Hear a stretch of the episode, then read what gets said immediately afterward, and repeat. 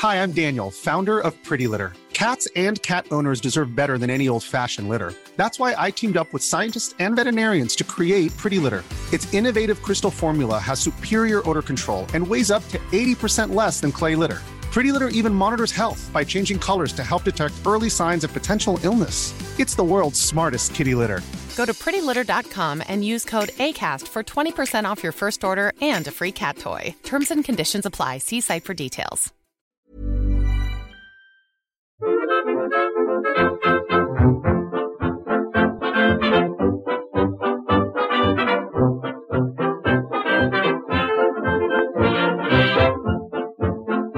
buenas, amigas y amigos. Bienvenidas, bienvenidos una semana más al podcast Reload, programa sobre videojuegos que hacemos desde anightgames.com. Segundo programa de la duodécima temporada y hoy sí que sí, saludo a Víctor y a Marta. ¿Qué tal? Hola, qué ganas tenía de volver. Qué alegría ya verla, ver y, y vivir la duodécima temporada. Es que suena súper tocho. Son muchas, ¿eh? 12, la, la siguiente será 12 más 1. No, Uh, no, la no, mala va- suerte. no, no seamos magufos, no seamos magufos. Que el Yo 13 es el número vale. guay. Pues entonces la siguiente yo la llamaría 13, 666, símbolo de una escalera para pasar por debajo, espejo, Gato negro. Claro, Pues es que me parece bien. Es que no podemos Eso- ir de, de magufo como si fuéramos un hotel de los años 50. no sé. ¿Y, cuando- y la temporada 666 entonces? Pero hacemos hacemos la 14 directamente, como los ascensores que se saltan un piso, ¿no? Yo haría eso, sí. Que no, pero que no, que no. El Nos mundo ha cambiado, Marta. Ahora tenemos que ser magufos. Guay. Está bien. Bueno, Pues primero nada, vamos a terminar la 12. pandémicos. Que ya... A ver si acabamos la 12, es verdad. Bastante reto va a suponer todo esto. Porque no paran de cambiar Tengo ganas ya de videojuegos, terminar. ¿eh? esa- esa- ya. Esta temporada yo ya quiero que acabe. La siguiente va a ser mejor con Pero el si Switch es- Pro y todo eso. Pero claro, pero esta temporada va a ser la, la del salto a la Next Gen. Eso está muy bien. la, la Next Gen ya se la ha quedado atrasada. Ya está aburrido. De, va, a de ser desagrada- va a ser desagradable porque nos insultan en YouTube todo el día. Que si somos unos vinagres. Que si no sé qué. Te, te insultan hasta a ti, Pep. Normalmente, eh, el podcast Reload. El podcast Reload eh, está Marta, que es fe- una feminazi eh, odiosa. Estoy yo, que soy un hipster relamido y asqueroso. Y está Pep, que es el. Un poco la. Joder, lo que nos salva, básicamente. Es, una, es nuestra boya. Es una boya. Nosotros estamos, Marta y yo, a la deriva en, la, en el posmodernismo, por así decirlo. Y Pep es nuestro faro. Si, si, si aún mantenemos la cordura, si aún no nos hemos vuelto un gusanito como en el Bloodborne al final, es gracias a Pep. He hecho un spoiler del Bloodborne, lo siento, pero con la, con la PlayStation Plus Collection lo podréis jugar de lanzamiento en PlayStation 5. Eh, y ahora te insultan hasta a ti. Pero yo qué he hecho, por lo por de... culpa por culpa de la puta Play 5, tío. Te insultan a ti. ¿Te lo puedes creer? Bueno, yo qué sé. Te insultan por Sonyer y por Xboxer. Bueno, sí, a mí me da un poco igual. No hemos per- pero lo que quiero decir es al, que al Carrefour a reservar mi Play 5 y con eso a funcionar. eso va a funcionar, claro, moviéndose, evidentemente. Pero que lo que quiero decir es que antes había unas algunas certezas, ¿no? El mundo aún líquido mantenía una cierta solidez, ¿no? Y se está derrumbando todo, Pep. Bueno, porque está- Hasta que no. Y, y de ese. Y de ese. De, esa- de ese moco informe. eh, va a erigirse como un monolito de 2001 Odisea en el espacio, Switch Pro. Con Bayonetta 3 de lanzamiento. Y es lo que nos. Y por eso digo que la temporada 12 más 1 va a ser mejor. Porque tendremos de nuevo algunas certezas. Como que la gente que no le gusta Bayonetta no tiene ni puta idea, bla, bla, bla. Eso sí que se echa de menos. ¿Sabes? Pero, Ahora, eh, los locos somos nosotros. hablando, Víctor, como si a Pep le fuera a gustar la Switch Pro. Pero la Switch, eh, a Pep no le va a gustar la Switch Pro. ¿Dónde que no? Bueno, pero Bayonetta 3 sí. Ya. Pero vamos, que le va a durar dos fines de semana, como el Breath of the Wild. Y después, Pero mira, Breath of the Wild sí me dura todavía. Sí, pero no, no te ha salvado la Switch. Bueno, pues, joder, pero bastante ha durado. De 2017 hasta ahora. Ha sido un, No sé. un buen viaje. Y ahora la pro, yo qué sé. No sé, yo Musou. creo que con todo esto lo único que vamos a conseguir es que también te insulten por Nintendero, Pep. Y eso ya, ya, eso ya no tendría nombre. Ya sí, eso sí que es verdad, ¿eh? Enfadarse porque a alguien le gusta Nintendo. Eso es lo, lo único que no entiendo. Pero bueno. Nos quedó pendiente la semana pasada lo de lo de la redacción de la vuelta al cole, de co- comentar las vacaciones. Va a ser corta este año, ¿no? Hombre, yo no sé tú, Pep, pero yo vacaciones no he tenido todavía. Ya.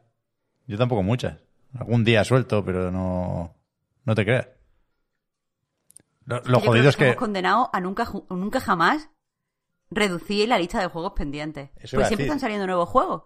Claro, con o sin vacaciones, yo desde luego he jugado poco estos últimos días. No, no me apetecía. Dije lo del Animal Crossing y nunca, nunca eh, llegué a encontrar motivos para ponerme con el New Horizon, la verdad. Me jode porque creo que estaría mejor de lo que estoy ahora si llevara unos días jugando al Animal Crossing. Pero no, no, no he podido arrancar, ¿eh? Jo, me rompe el corazón. Me- me- me- de verdad, yo estaba a tope con que fuéramos todos a visitarnos a la isla. Me imagino. de. Me imagino vivir en una fantasía que no. Eh, escapista, que no. eh, no. ¿Qué isla ni qué isla? ¿no? Pienso, pienso yo. Jo, qué pena. Pero entonces, eh, ¿qué has estado jugando? ¿No has jugado así a nada en especial? No. O sea, está un poco. O sea, a Avengers sé que sí. Sí, claro, pero ya no era vacaciones. Era la vuelta Ah, al bueno. cole y ya como. uf, una primera semana de, de enfadarse con con, los, compañeros. Y ahora sí, hoy hablaremos un poco de eso. Ahora con el, con el Hades se va a hacer más llevadera la espera hasta esa segunda semana de noviembre. Pero, hostia. Y con el Genshin Impact. Bueno, no, es- o sea, estos últimos meses o estas últimas semanas no han sido los días que más ganas tenía de jugar, la verdad. Pero ahora, ahora sí lo estoy recuperando. Así que me da igual el verano. Lo importante es Fall 2020 y sobre todo Holiday 2020. Esa es mi redacción. Está, está bien. Menos, menos veraniega de lo que esperaba. Siempre mirando al futuro. Que está bien. Eh, pues yo la verdad es que todo lo que he jugado, básicamente he hecho análisis en, en A Night, porque no he estado, no he estado de vacaciones, pero ha sido un verano súper súper flojo. O sea, quiero decir, me ha gustado mucho el Good Sudoku, pero no es el juego del que habla eh, ahora a la vuelta. Eh, estoy a tope con el, con el Spiritfarer. De hecho, estoy viendo a ver si lo puedo jugar con, con la peña en Twitch y tal, porque me ha parecido, o sea, a mí me, ha parecido ya uno de los juegos del año. Eh, y, y nada, a tope, a tope con él. Y eh, en vez de reducir la lista de juegos, lo que he hecho es añadir juegos a la lista, porque ahora tengo el 13 Sentinel, pero pero bueno, a saber cuándo me, cuándo me podré poner. Porque los juegos estos de, de 20, más de 20 horas siempre son los que suelo ir posponiendo todo el tiempo. Así que, Ya. Es larguito, pero engancha, ¿eh? te lo digo. Eso voy a decir. si es sí que no lo dudo, Víctor. si es que es la caña. Pero, pero me... O sea, cuando sé que el juego es largo, como que me cuesta dar el paso de empezar. O sea, claro. mm, y sobre todo cuando, cuando no tengo la excusa de no, pero es que tengo que jugar para el trabajo. Entonces, como tú ya has jugado, pues no tengo excusa para jugar. Ya. Pues que es muy bueno. Ya. Eso es la Si es que, si es que la- las ganas que tengo de jugar es por tu culpa. Así que. pff. Y tú que has jugado todo, Víctor. Has jugado tú. Tú eres el que más ha jugado. De como todo. siempre. De todo. Claro. Sobre todo al Mario 64, ¿no? Enfermizo, el Mario 64. Me he conseguido. Tengo una partida con 120 estrellas y otra con 118. Hombre, O sea, me lo he pasado dos veces ya prácticamente. O sea, me lo he pasado dos veces ya, pero com- eh, por completo ca- casi dos veces en la Switch. raro será que cuando acabe el podcast no tengas 120 estrellas ya, ¿no? Es que las que me quedan son un poco exigentes. No... Tengo el- luego, por la noche. Vale, vale.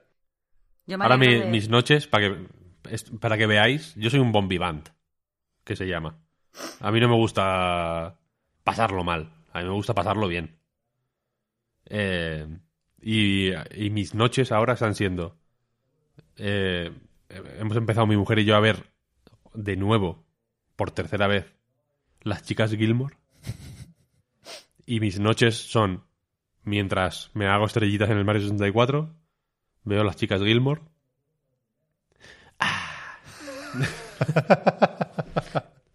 Esto, eso es vida, eso es vida. Está muy Vive- bien, vives muy en el pasado, eres el opuesto a Pep, Víctor. O sea, tú estás ahí como recreándote en todo lo que ya existe. Yo odio- Hace años, y Pep está nada más que pensando, ya, pero el futuro ahora es cuando viene bien los juegos. Odio el presente. Y el futuro. Y, y en buena parte el del pasado también. Excepto una serie de años muy específicos. Básicamente los años que estuvo en activo las chicas Gilmore. Todo lo, de para atrás y para adelante. Regular, ¿no? Ahí no estuvimos finos, ¿no? Joder, nos ha quedado una, una redacción para tiempos de pandemia realmente, ¿eh? Pero yo, o sea, yo creo que en algún momento se estudiará el daño que han hecho los eventos digitales de videojuegos que nos ha quitado las ganas de casi todo a muchos. Pero esto ya ha pasado y para demostrar que vuelve la cosa a coger ritmo, pues nada mejor que un buen, un buen megatón, ¿no? Un bombazo de estos de que nos pilla que fue un lunes o un martes. El lunes, creo. Por sorpresa, después de comer, les en Twitter, Microsoft compra Bethesda. ¿Y tú qué dices, nen? No, pero narra bien el proceso. Si quieres, si quieres lo narro yo, vaya, pero es que a mí me pareció fan- fantástico lo que ocurrió. ¿Quieres contar la nueva odisea de Jason Schreier? Jason Schreier, faro, faro de Europa, eh, puso en Twitter, Breaking, Microsoft ha comprado Zenimax y, bla- y no sé qué, no sé cuál. En, un momen- en unos minutos lo, lo publico en Bloomberg. Y antes de que el cabrón pudiera publicar en el WordPress de Bloomberg la noticia, Microsoft lo anunció. Es como, come mierda. Jason. Porque... A ver, pero también, también vamos a darle la oportunidad a Microsoft de anunciar algo, porque le están saliendo los anuncios regular. De verdad. Quiero decir, me da pena por, por Jason Schroeder, pero tronco, es que Microsoft estará ya súper asqueado de no tener ellos la- sus propias primicias en nada. Le han hackeado el Hotmail a Phil Spencer y, se les está colando todo. Y luego Microsoft, eh, que realmente en redes sociales ah, deben haber contratado a, a- alguien muy bueno, al hematocrítico o algo así. Eh, y están a tope en redes sociales, ¿no? O sea, quiero decir, están... Se lo están haciendo venir bien todo, básicamente. Y... Y publicaron luego lo de que el Doom iba a salir en el Game Pass y no sé qué, por lo de Bethesda y tal y cual. Y lo publicaron en formato email. O sea, publicaron como un email de alguien de Microsoft en plan, oye, como os habréis enterado, mm, hemos comprado Bethesda, no sé qué, no sé cuál. Eh, sé que estáis muy. Sé que lo que os voy a decir es muy emocionante. Y es que Redacted, típico nombre así como tachado, va a llegar al servicio. Al servicio lo llamaban. ¿No? Como va a ir al baño. Eh, el servicio es el Game Pass. Eh, pero por favor no se lo digáis a nadie, tal, no sé qué, no sé cuál. Y si subías, o sea, si modificabas los niveles de la imagen esa en Photoshop, abajo, en, como en gris clarito, ponía Slayer is coming. O sea, que, la, que el, el- el leak, digamos, lo están hasta trabajando ellos de forma creativa. Bueno, Son pero la hostia. era una gracieta, que eso sí estaba ya más preparado. De hecho, pasaron unos días entre el anuncio y, y el, y el falso email. Sí, no, claro, claro, por eso estaba preparado, pero lo que quiero decir es que, que, que están navegando Twitter con una soltura inusual. Sí, sí. Claramente ha habido un cambio de community manager, vaya. ¿Tú crees? De, de, de community manager, ¿no? Como si fuera un, un becario de 17 años. Em, "Eh, Es mi primer trabajo. Debe ser un equipo. Debe ser un equipo de 700.000 personas. Hay más gente, hay más gente de community manager de, de Microsoft que gente que vive en, en yo qué sé, en Polonia. Hay más, hay más community managers de, Mi- de Microsoft que polacos en el O mundo. sea, tú lo que te refieres, Víctor, es que ahora están más ágiles, cosa que es verdad. Están rapidísimos, rapidísimos. Y todo, cuando se les filtró lo de la. lo del precio de la S, respondieron rapidísimo. O sea, están respondiendo rápido a todo, básicamente. Y están súper activos, en el sentido de que están respondiendo muchos tweets, están haciendo muchas coñas entre brands, ¿no? Y se están, virali- están consiguiendo viralizarse un montón. Justo antes estábamos hablando de la contestación esta al chaval que decía, yo llevo toda mi vida jugando en Xbox, pero ahora me voy a comprar una PS5 porque es lo que juega mi amigo. Y que le hicieron como una contestación así como ñoñosa, pero, pero eh, echa el milímetro para que se hiciera viral y efectivamente se hizo viral. Sí, sí. Vamos, que yo la he visto incluso en, en R. Mm, Wholesome de, O sea, Wholesome Memes de, de Reddit, así que ha estado en todos sitios, dentro y fuera de videojuegos. Mm, Sí, sí. Son unos maquinadores. En cualquier caso, o sea, yo no sé si fue al revés esta vez, que el que, el que respondió a la filtración fue el Jason, digamos, porque a, a mí me da que tenía el artículo a medio hacer porque pensaba publicarlo en unos días y se adelantó el anuncio. Porque es, es que en, en el artículo de Bloomberg ya hay declaraciones de Phil Spencer. Quiero decir, estaban hablando o eh, ese mismo momento o un poco antes, ¿no? Pero vaya, al final va a ser lo de menos porque el titular en cualquier caso es que efectivamente Microsoft pagó 7.500 dólares americanos en efectivo. O en- 7.500 millones de dólares. Es verdad, Y los millones, porque si fueran 7.500, Sí, sí. igual me la habría comprado yo. Con el patrón nos, nos daba, vaya, es verdad. 7.500 millones. Y, pero que eso, que no hay ni, ni intercambio de acciones ni hostias. Eh, Dinerico, fresco. Billetes no consecutivos, seguramente. Para Zenimax, que, que es la compañía a la cual pertenece Bethesda, pero que en principio, y aunque es una compañía moderadamente desconocida, ¿no? Porque no, no sé, supongo que, no hay informes financieros ni hostias. No, no. No hay el PDF que te diga cuántos han ganado y cuál es la estrategia ni leches. Pero que básicamente opera ah, con Bethesda como distribuidora y con sus estudios internos, con sus franquicias, todo esto. Ya lo sabéis y ya lo habéis visto mil veces esta semana. Que si Doom, que si Fallout, que si Elder Scrolls, lo de Arkane todo esto vaya pasa a ser parte de Microsoft, decía, aunque no se incorpora directamente a Xbox Game Studios, no, no. Había por ahí rulando también un, un- montaje con los logos de, ahora son 23 los estudios propiedad de Microsoft, digamos, para hacer jueguicos, y que los ponían bajo el paraguas de Game Studios y, y aba- y abajo a la izquierda ponía hecho por, no sé, al- alguien, Periquito 3642, ¿no? Que eh, eso era un montaje hecho por un fan, digamos, porque técnicamente no están dentro de Xbox Game Studios, porque, aunque son completamente propiedad de, Phil Spencer y Satya Nadella y compañía, Bethesda se mantiene como editora. ¿no? Y de ahí las dudas de qué pasará con los lanzamientos para plataformas que no sean Xbox y PC. Decía Phil Spencer que lo estudiarán caso a caso, pero por lo que decían, en principio sí. Bethesda mantiene libertad para tomar decisiones. Eso debería incluir tanto las creativas a la hora de desarrollar como las estratégicas a la hora de publicar. Pero evidentemente aquí hay que poner asteriscos grandes y ya veremos qué pasa. ¿eh? De, momento se mantiene, lo decía también Phil Spencer, eh, ese acuerdo con PlayStation, curiosamente, para la publicación de Deathloop y... eh, ¿Cómo es el de Tango? ¿Cómo es el de Mikami? Ghostwire Tokyo, perdón. Ghostwire Tokyo. Ahí está.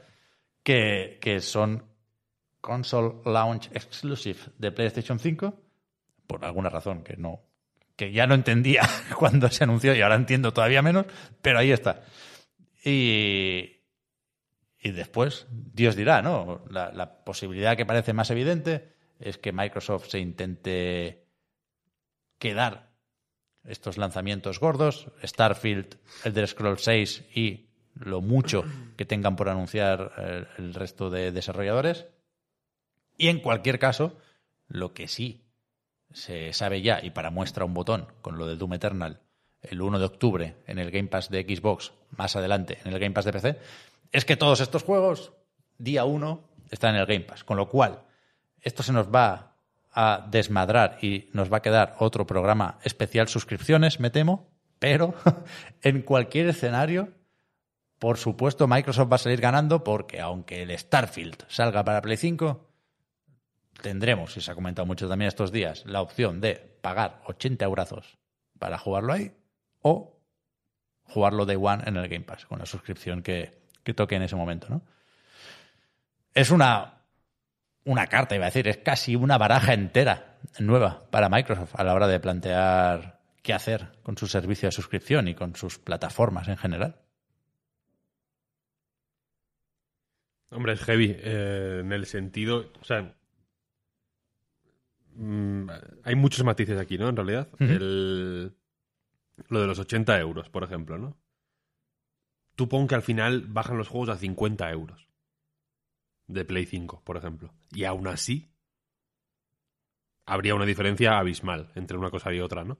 Eh, eh, no, no sé quién, no recuerdo quién nos lo dijo exactamente, pero alguien nos dijo que eran cosas distintas, que en el Game Pass no estabas comprando nada, sino que estabas eh, ganando acceso a unos contenidos durante un tiempo limitado y con y que comprando un juego se compra, ¿no? Y que por eso Esto es así. y que eso, y que eso podía justificar el, el cambio de precio. Efectivamente, pero la realidad es que para jugar a mm, Starfield, por ejemplo, habrá gente que tenga que pagar 80, 70, 60, 40 en oferta, lo que sea, y otros que estarán pagando 15. Por Starfield y por 150 juegos más, quiero decir. ¿No? Eh, Y lo estará pagando al mes y, pro- y probablemente les sude los cojones al final, ¿no? En realidad, como nos da igual a nosotros no tener 13 Reasons Why eh, en, en DVD, ¿sabes? Eh, o, o- o- o Tiger King o lo que sea, vaya, al final. Eh, y yo creo que Microsoft es muy consciente de que este cambio de mentalidad, de o esta, o este, o esta idea de yo quiero pagar por tener un juego y que sea mío y tenerlo en una caja o tenerlo en digital pero que, pero que no esté atado a ningún contrato temporal como, pues, como es el Game Pass al final, ¿no? Es un contrato de mm, acceso a X licencias de X contenidos por un- el tiempo que dure esa suscripción, ¿no? 30 días, un año, lo que sea. Eh, yo creo que son conscientes de que esta mentalidad, que es la mía, por cierto, y por eso sigo comprando juegos y los sigo comprando físicos en el 90% de los casos. ¿eh? Mm, No, mu- muy raro es que si hay un juego físico y digital, yo lo compre digital. Suelo comprarlo físico siempre. Eh, pero creo que eso que es. Creo que ya no es así. En general. Y que cada vez va a ser lo menos. Ya. ¿No? A ver, que Y, y- y por eso creo que a, ya no a largo plazo, a medio plazo o incluso a corto plazo, creo que la estrategia de paga 15 pavos al mes o 10 pavos al mes o un euro, si te quieres poner así, lo del euro ya es un poco old news, ¿no? Pero seguro que Microsoft dentro de seis meses te mete una oferta de Sí, sí. 3 euros tres meses, ¿eh? No, los hijos de puta van a ir a, a machete. Y lo, y lo- y lo van a hacer porque porque tienen que hacerlo. Sí, sí. Porque si no hacen esas cosas ahora, como las han hecho, y por eso ha crecido un 50% el Game Pass, que es otra de las noticias que salió del, Sí, verdad. de este comunicado, ¿no? En, el, en el- la nota de prensa que distribuyó Bethesda, o Zenimax, vaya, para anunciar esta compra, esta fusión, como lo quieras llamar, eh, se hablaba de 15 millones de suscriptores y en abril, la, el, que era la última vez que habíamos tenido cifras oficiales, se hablaba de 10. O sea que hay 5 millones más de suscriptores. Eh, y, esto se- y esto es por mil cosas, vaya, porque ha habido muchas ofertas, porque eh, han hecho mucho push para convertir al el, el- el Gold normal en Game Pass Ultimate, con ofertas también de... ¿no? Todo el mundo nos venía en los comentarios de A Night y en plan, hostia, he pagado 15 euros y tengo Game Pass Ultimate Hasta hasta, el 2022, sí. octubre de 2025. Mucha gente lo hizo. Y, y- y- y- sé positivamente que hay mucha gente que... Porque es- esto no era legal, evidentemente. Quiero decir, hubo, hubo como un glitch, ¿no? Una... Una, la- una laguna ilegal que, que permitió hacerte Game Pass Ultimate durante muchos más meses de los que... O sea, repetir la oferta muchas más veces de las que supuestamente se podía repetir, ¿no? Y hay mucha gente que sospecha que eso no fue un error, vaya, sino que fue una triquiñuela para afianzar Game Pass, básicamente. Game Pass al final da igual que la gente... Quiero decir, lo que importa del Game Pass es que la gente esté suscrita, no que juegue. A nada, ¿no? Ya. Quiero decir que si hay, que si de esos 15 millones de suscriptores, 7 eh, murieron eh, a lo largo de este año, da igual, en realidad, ¿no? Mientras se mantenga la suscripción activa. Entonces, y es una cifra muy potente, ¿eh? 15 millones. Sí, sí. Y, va, y va a seguir creciendo a lo largo de los meses. Y esa cifra es la que va a utilizar Microsoft como punta de lanza de toda su comunicación, básicamente. No, somos tantos millones de personas que estamos pagando tan poco por tener todo esto. ¿No? El nuevo Skyrim va a estar día uno en esta movida y lo van a poder disfrutar 30 millones de personas. Cuando, cuando salga el, el de Scrolls 6, pues igual hay ya eso, 25 o 30 millones de suscriptores, Joder, échale, o por ejemplo. Pues sí. va a haber 30 millones de personas que van a jugar al a Elder Scrolls 6, probablemente sean menos. Pero las pero quiero decir que la no sé si se me entiende, ¿no? Que, la- que eh, todas estas cifras y estos nombres rimbombantes, etcétera, etcétera, lo que permiten es montarte una comunicación perfecta para que todo vaya a tu favor, siempre. Como, lo- como hace Netflix, ¿no? Pero no solo eso, Víctor. No solo, o sea, en realidad esa probablemente sea la cifra que vayan a utilizar la de suscriptores, digo. Como, como tú decías, como punta de lanza de la comunicación. Pero también son importantes las cifras que ellos no van a utilizar, pero que todos tenemos en mente. Porque, por ejemplo, cuando se, se cuando puso el, el, el tweet Jason Schroeder, en Resetera empezaron a hablar, evidentemente, de, de la compra. Y una de las cosas que decían era que eh, si el precio de, de adquisición había sido de 7.500 millones, sí, 7.500 millones de dólares, eh, otra, lo que no se podía dejar de ver es que era casi lo mismo. Es decir, según el, el informe financiero de Sony, su, su operating profit, ese como se llame, el dinero que tienen para, para comprar cosas, para invertir, para, yo qué sé, para experimentar, era de 8.800 millones de dólares. Pero ni siquiera Entonces- era un año, ¿eh? Creo que eran varios, eso. Como desde 2013 o algo así. Como desde el 2013. Creo que sí. No, no estoy segura, Que pero vamos, lo muchísimo que, dinero, es que ese es el tema. Claro, lo que, lo que quería, lo que se estaba, se estaba intentando decir era que mira qué poderío tiene, tiene Microsoft, mira qué dispuesto está a, yo qué sé, a, a disru- disrumpir un poco, a, a, a molestar la estrategia de, de Sony cuando no tendría por qué hacerlo. Porque ellos parece que llevan otra estrategia. Quiero decir, eh, como que, que Microsoft está llevando esta imagen que hablábamos antes de, guau, qué majos somos, qué cookies, todos juntos, venga, no sé qué. Pero, pero se está esforzando y está ga- gastando muchísimo dinero en demostrar que no solo van a hacer lo que ellos tienen que hacer y se van a, contra- eh, se van a concentrar en su estrategia, sino que también van a intentar tirar por tierra la estrategia de los competidores. Y si se tienen que gastar más dinero de los que los competidores, o casi el mismo dinero que los competidores tienen para este tipo de operaciones, lo van a hacer. Sí, sí. Y esa cifra es, es importante. Y si yo estuviera ahora mismo eh, trabajando en Sony o teniendo que, que, pues pensar cuáles van a ser nuestros propios movimientos, nuestros próximos movimientos mm, dentro de la industria, yo estaría cagada. Porque ¿cómo, cómo puedes competir contra un movimiento como ese? ¿Cómo puedes, eh, teniendo en cuenta que, que tu competidor ha sacado una consola tecnológicamente, no sé cómo definirlo, o sea, con mejor, mejores características, más, más potente, tecnológicamente superior, y si tú te has centrado en, bueno, pero mira lo que nosotros tenemos de título y ellos te acaban de demostrar que te lo pueden quitar si quieren, yo qué sé, ahora en qué, en qué concentras tu comunicación de cara al futuro. Bueno, debería ser en los exclusivos, pero parece que no están tan por la labor Claro, a juzgar por aquello del Forbidden West en Play 4, ¿eh?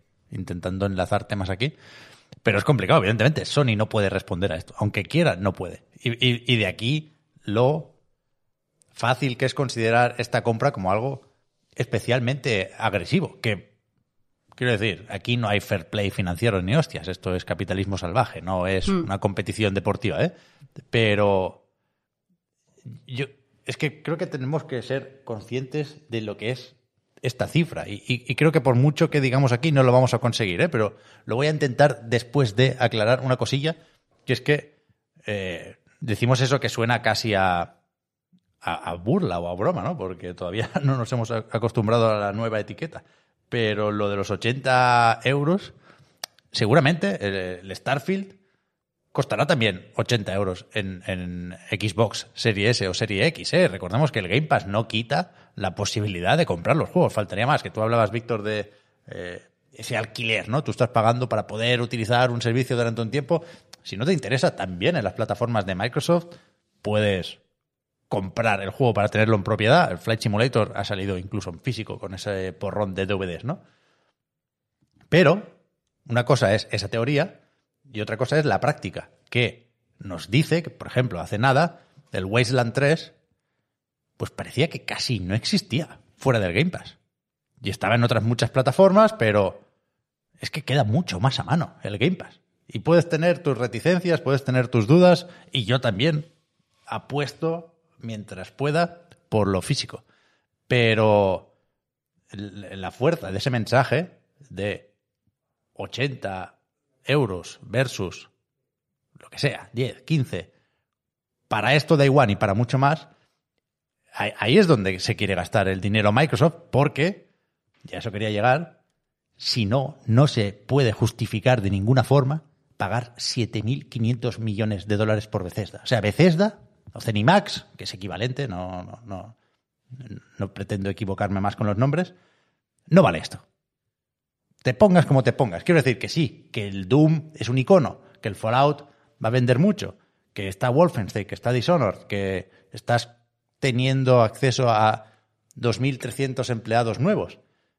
Pero que no vale esto, que 7.500 millones de dólares no es un precio de mercado, que es el triple de lo que pagaron por Minecraft, que es más de lo que pagó Disney por Marvel. Es, es una animalada de dinero. Para una Bethesda que lleva unos años, y por eso decía lo de que no conocemos los números de Cenimax, con varios tropiezos. O sea, nos hemos olvidado un poco, a Dios gracias, por Doom Eternal, ¿eh?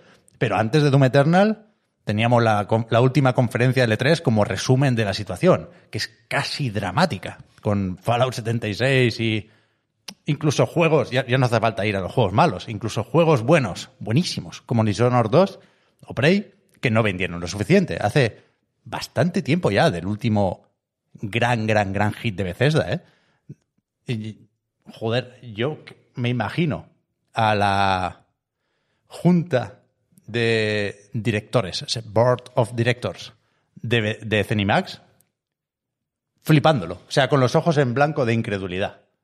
Han, han pegado un pelotazo que no se lo esperaban para nada. Y además son menos a repartir. Porque se ha muerto hace poco el hermano de Donald Trump, que era uno de los Sí, jefazos, uno de los presidentes de Zenimax. Con lo cual, ya hemos hecho alguna broma con esto, ¿eh? porque es, eh, insisto, es. Te imaginas una reunión bastante atípica, porque está ahí Jerry Bruckheimer, el productor de películas como Transformers o La Roca, maquinote, y eh, un exjugador de béisbol, cosas así. Son, bueno, una reunión de millonarios que, que, que alguien les contó que los videojuegos daban dinero y decidieron comprar Bethesda en su momento también. Es como el, en, el- en Los Simpson el, el comité este que tienen el señor Barnes, el Tejano, ¿no? Que están como los... Como los Un, que hay un alien también. que está, hay un alien, está Drácula. Sí, sí, sí. Por eso, que, que es, que es un- un- una barbaridad de dinero. Y supongo que. Yo decía el otro día que a mí me, incomoda la cantidad, pero no porque aquí estén Xbox y Bethesda, ¿eh? me incomoda esa cantidad si me la imagino en cualquier situación. Quiero decir, pues, es una cantidad de dinero medio indecente se use para lo que se use, ¿no? Menos si es para salvar vidas. Y, y- pensando en eso, en- en- en cómo se justifica, eh, no, no sé si es incluso redundante. Es decir, creo que a Microsoft le toca hacer esto. Creo que es un buen movimiento por parte de Xbox, faltaría más. Porque se lo puede permitir, ojo, eh, insisto, ellos y casi nadie más. Desde luego no la competencia que ha tenido tradicionalmente en videojuegos, y aquí nos acordamos de lo que dijo Phil Spencer de competir con Amazon y con Google y con Apple, bueno, no sé, ahora lo, va a intentar Amazon y lo comentaremos, pero creo que Google y Apple no, no están en esta guerra con las mismas tropas que Microsoft, pero que no sé. No tenía muchas más alternativas. Quiero decir, si el CEO de Microsoft ha vuelto a decir estos días que es más fácil comprar estudios que montarlos, y ahí está The Initiative que veremos qué hace, ¿eh? pero eh, fuera de lo que seguramente es prohibitivo incluso para ellos, que sería una Ubisoft, una Electronic Arts, una Take-Two, ¿no? que van sonando rumores de vez en cuando, pero de las opciones no impensables, era o Bethesda o Warner, ¿no? Que decían que estaba a la venta todo por 4.000 millones de dólares. Y ya nos parecía mucho cuando, cuando se dijo eso, ¿eh? Que ojo, tienen por ahí unos cuantos estudios, tienen eh, la IP de Mortal Kombat. No, no es poca cosa lo de Warner, ¿eh? Yo no, sé, si me dieras a elegir entre Bethesda y Warner hoy, no sé con qué me quedaría. Pero... Pero ya no está a la ver, no venta, seas- si me equivoco, ¿no? No, No no, seas ahora- colgado. dijeron que no. Bethesda siempre. Warner es una enchufla. Joder. Warner tiene Avalanche, tiene Rocksteady, tiene Mortal Kombat, tiene NetherRealm. Ojo, Sí, ¿eh? y, eh, y Bethesda tiene el puto Skyrim, que lo van a sacar en la Play 6. Ya está hecho el de Play 6. Solo tienen que sacarlo.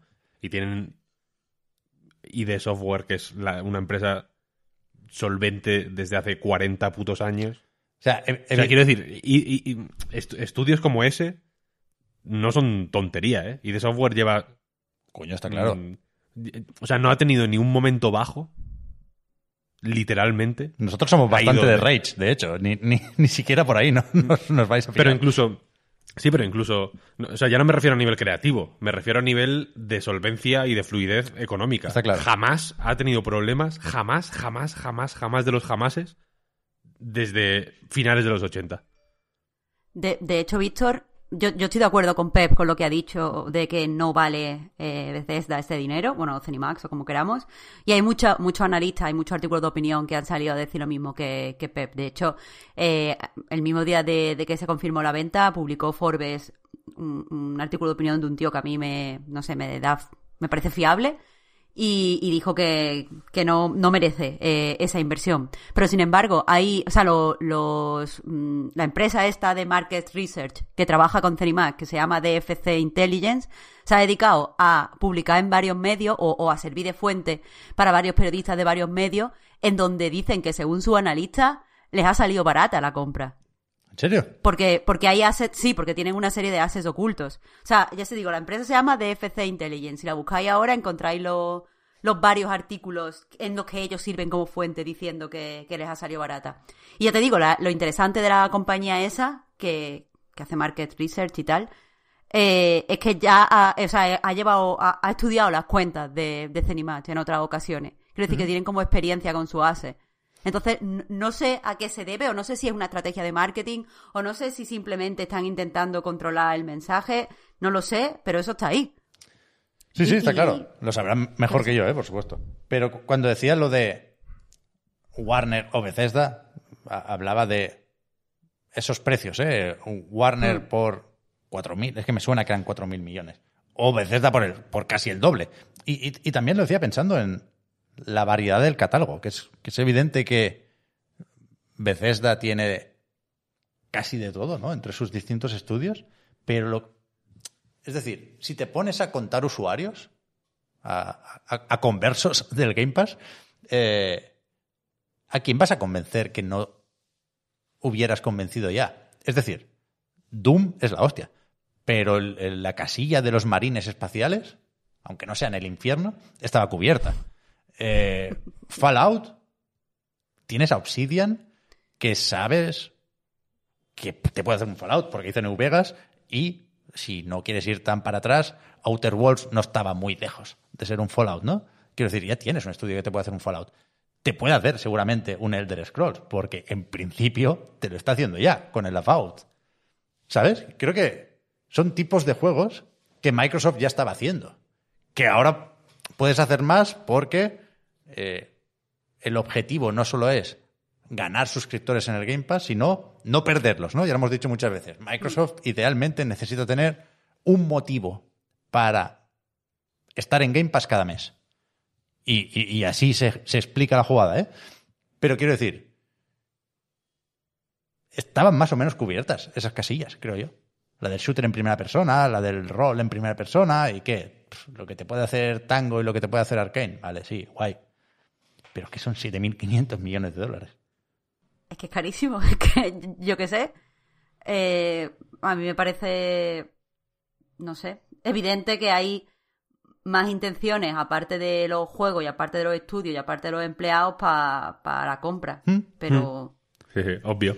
Puede, estar, o sea, la, la pepita de oro puede estar en cualquier sitio. ¿eh? El otro día leí también, han salido artículos, a, a ver, a ver a quién le suena la flauta. ¿eh? Había quien decía que eh, hay que acordarse de Orion, esta tecnología o estas herramientas para el juego en la nube. Yo pensé, bueno, no sé, hay que decirlo con la boca pequeña porque igual nos sorprenden, ¿eh? que tendrán muchos nuevos Carmax esta gente.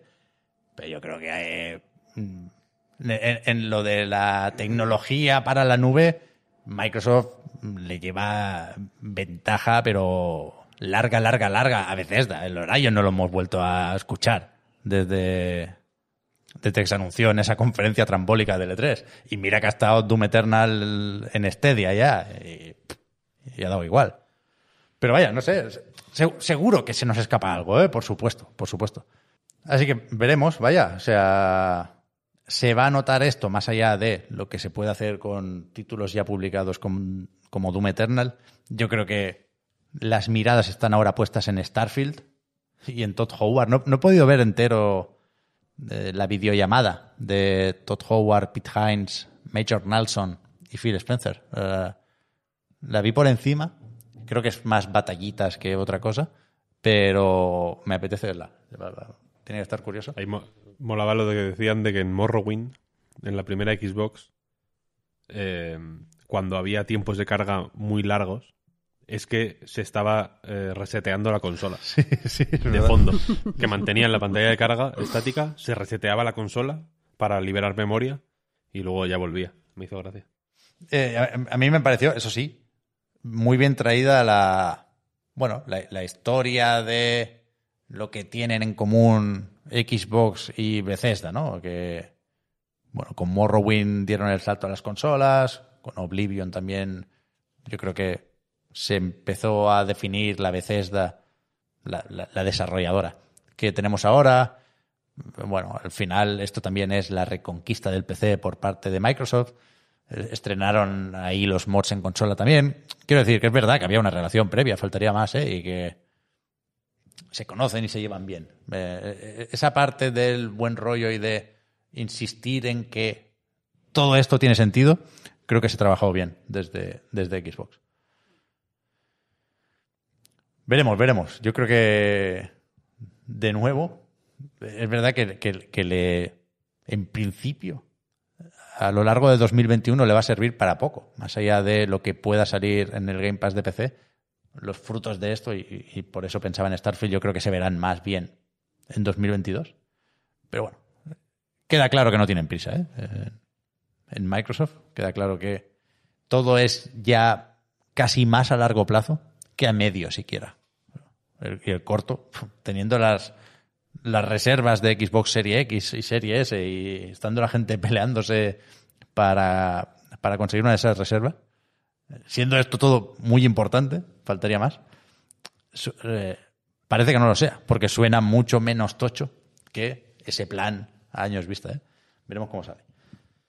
Eh, y espérate, porque podría haber sido peor, entre comillas, en tanto que más eh, chocante, o podríamos estar todavía más, eso, sorprendidos o sin palabras, Porque poco después de lo de Bethesda se empezó a rumorear que igual venía Sega.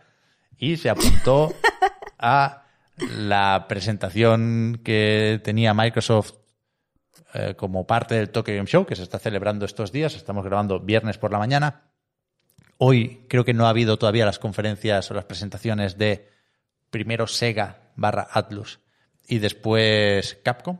Así que lo comentaremos la semana que viene. Pero sí hubo ayer la de Xbox y. ¿Cuál era otra? Hostia, la de Square Enix con el Nier. Y, se- se- o sea, en ese momento de rumores locos, lo del mando azul es bast- era bastante sospechoso. Yo llegué a creer en, en algún momento que, que podía pasar, que, que sería efectivamente muy sorprendente, pero que podía pasar, porque lo del mando azul, joder, me gusta bastante. Total, que decían los rumores que en el Tokyo Show Xbox anunciaría esto y no lo anunció. Fue una presentación más o menos ligera, como pensábamos que sería eh, durante las semanas previas, porque se centraron en una actualización de Flight Simulator con cosas de Japón, en movidas del Minecraft con artistas de por ahí. Fue más o menos anecdótico y en cualquier caso lo decía para aclarar esto, ¿no? Que, que está sucediendo el Tokyo Game Show, que no hemos visto todo lo que se va a presentar ahí, pero que sí estaba lo del Nier, por ejemplo. Se ha confirmado la fecha de lanzamiento también en Occidente para Nier Replicant versión 1.22, creo que empieza, y luego ya no me sé más cifras. Quiero aprendérmelo, quiero aprendérmelo. Si el juego está bien, prometo aprenderme el, el nombre con el número de memoria, que saldrá por aquí el 23 de abril y que, que tiene buena pinta. Estuvo muy, muy, muy bien la presentación, ¿eh? No sé si la visteis. Fue un, un festival del humor. Yo, he visto vi. el tráiler y ya. Pues este fin de os recomiendo que lo pongáis. Estaban ahí Yoko Taro, que se fue más o menos pronto. Estaba Yosuke Saito, el productor. Y está todo con subtítulos en inglés. Y la verdad es que, es que es para verlo, ¿eh? Fue muy divertido.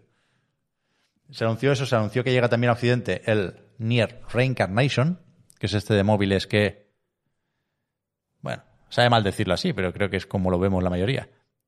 A pesar de ser de móviles, promete, con lo cual se agradece que mínimo nos lo traigan para decidir ya después si jugamos o no. Y, y después, pues bueno, to- todo este movimiento alrededor de Nier, yo creo que hay que agradecérselo a Nier Automata, que se acerca a los 5 millones de copias, anunciaron 4,85 y como parte de esa celebración del décimo aniversario han, han hecho una figura que, que es de las que duele no poder comprar porque tiene pinta de tener un precio prohibitivo.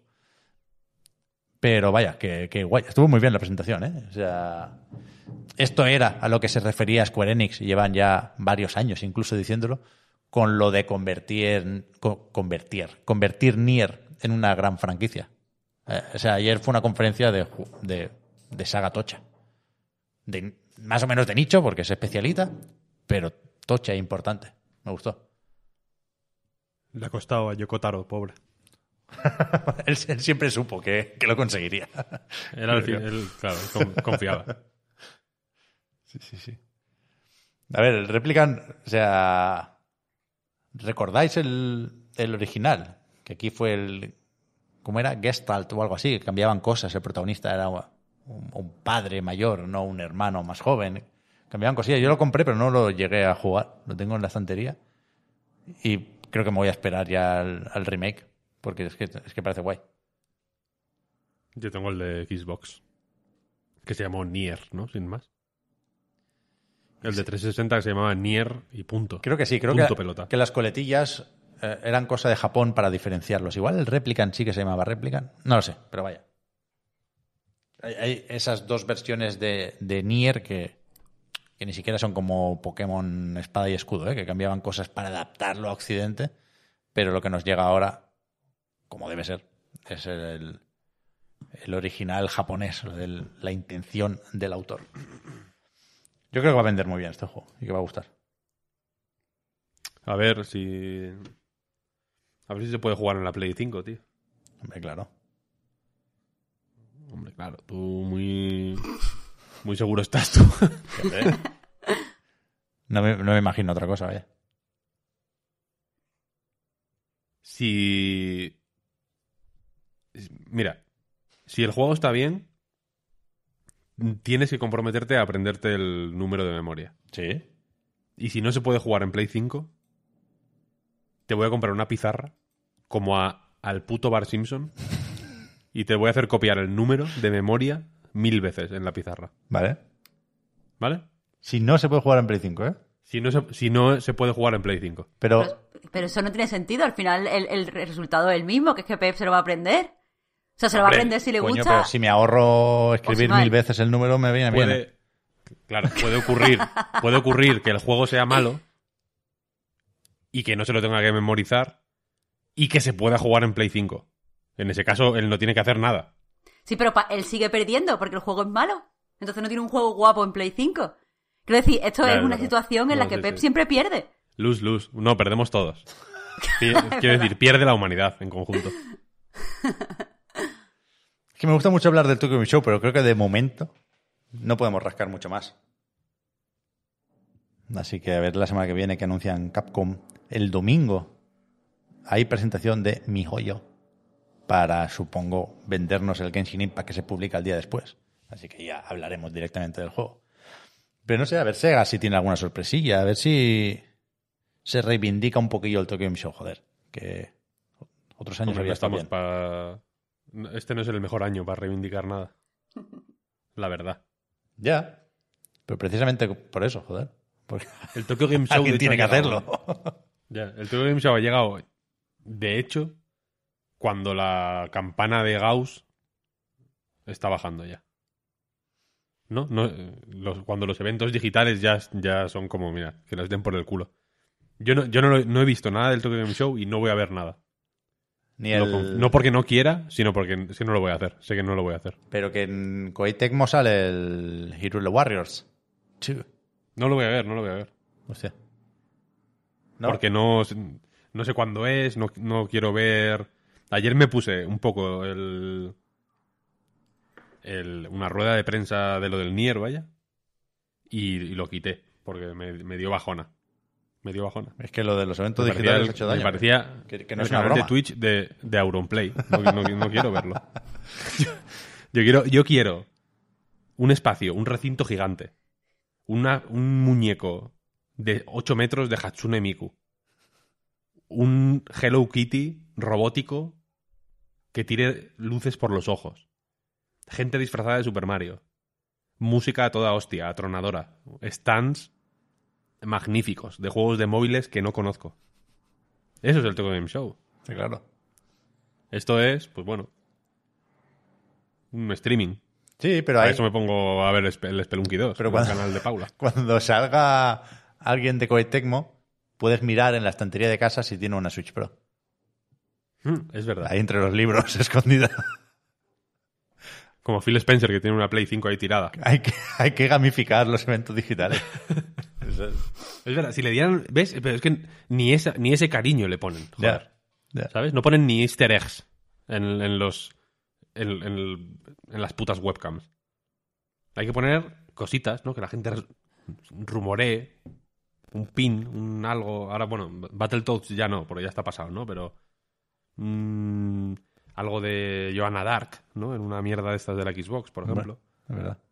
Cositas, cositas, ¿no? Como movidas que, que se puede hacer. Quiero decir, no es, no es imposible, se puede hacer. Eso es lo que le pido yo a la vida. Pues supongo que esto también se presentó en un evento digital, pero la verdad es que yo no lo vi. Creo de hecho, leí que era algo de Alexa.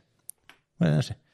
Igual tú sabes más de esto, Marta, porque has escrito la noticia en anightgames.com.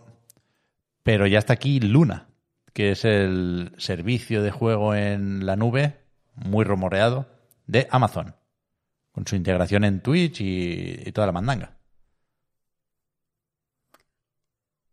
Pues voy a quedar fatal porque no sé dónde, dónde se anunció. Yo lo he leído directamente el comunicado que publicaron en, en Verge, así que no, no lo sé. Qué mal. No, hombre, pero a ver, tampoco, tampoco estábamos muy pendientes de una presentación de Alexa, la, ver- la verdad, no. No tiene más. Pero eso, que de momento sea, no está todavía, ¿no? Sabemos que se estrenará en Estados Unidos, pero ni siquiera puedes empezar a, a probar cómo va la conexión. Claro, en este momento lo único que puedes hacer es suscribirte para eh, pues ser una de las personas que entre cuando se inicie en el, el Early Access. Eh, se ha- no se ha dicho fecha, se ha dicho que este Early Access pues empezará pronto y que eh, pues tendrá un precio especial eh, para la gente que lo pruebe que es de 6 dólares, 5,99 dólares mensuales. Pero han dado, la verdad, bastante pocas noticias. O sea, eh, ha- han dado pocas pocas especificaciones en general. O sea, de salida va a estar en PC, va a estar en Mac, después va a estar, eh, bueno, en la televisión de, de Amazon, que se llama Fire TV, y va a estar en iOS, pero no como app. Es decir, tienes que entrar eh, en el navegador. No, Bueno, no, claro, hay- no va a haber una área específica. Claro, que no la certifica Apple. Venía de ahí el jaleo con el Game Pass también. Claro, claro. De- se supone que la app pues saldrá posteriormente que cuando también llegue a, a Android el servicio. Pero para todo esto se ha puesto cero fechas. También eh, está un poco así como eh, disperso la forma en la que va a funcionar porque dicen que eh, pues va, va a haber como un sistema de canales. Que por un lado pues estará el canal eh, Luna Plus, que es el propio canal de, de Amazon, en donde están los 100 juegos estos que, que estuvieron anunciando, eh, que dicen que bueno, que cambiarán, que se renovarán, que tal, pero después eh, van a hacer como estilo de, no sé, par- partnerships y cosas de estas con eh, pues otras compañías, con otros estudios o con, yo qué sé, eh, grupos de estudios para sacar canales específicos que te suscribes. Mm, por otro lado, o sea, no, no, no incluido en la, en la suscripción normal de Luna. Y con estas suscripciones tienes acceso a otros tipos de juegos. Han anunciado, por ejemplo, el canal de, Ubisoft, donde pues eh, tendrás por los juegos de la compañía de salida día 1 y los podrás jugar usando el, el servicio. O sea que como que no va a ser exactamente un Netflix de los videojuegos porque hay varios canales diferentes donde te suscribes. Y eso no han especificado exactamente cómo va a funcionar a nivel de pago. Bastante raro, ¿eh? Porque Ubisoft es verdad que no se pierde el estreno de una plataforma por nada del mundo, Ya ves, ya ves. pero tiene su tiene su servicio ya con el Uplay Plus y no sé, uno uno de los dos va a ser más atractivo, ¿no? Con lo cual no no sé, nos falta ver el precio. Sí, estoy viendo aquí que, por ejemplo, con el Luna Plus, con el canal de Amazon, puedes usarlo en dos dispositivos y el de Ubisoft, por ejemplo, uno. Quiero decir que puede haber ciertas variaciones eh, entre canales.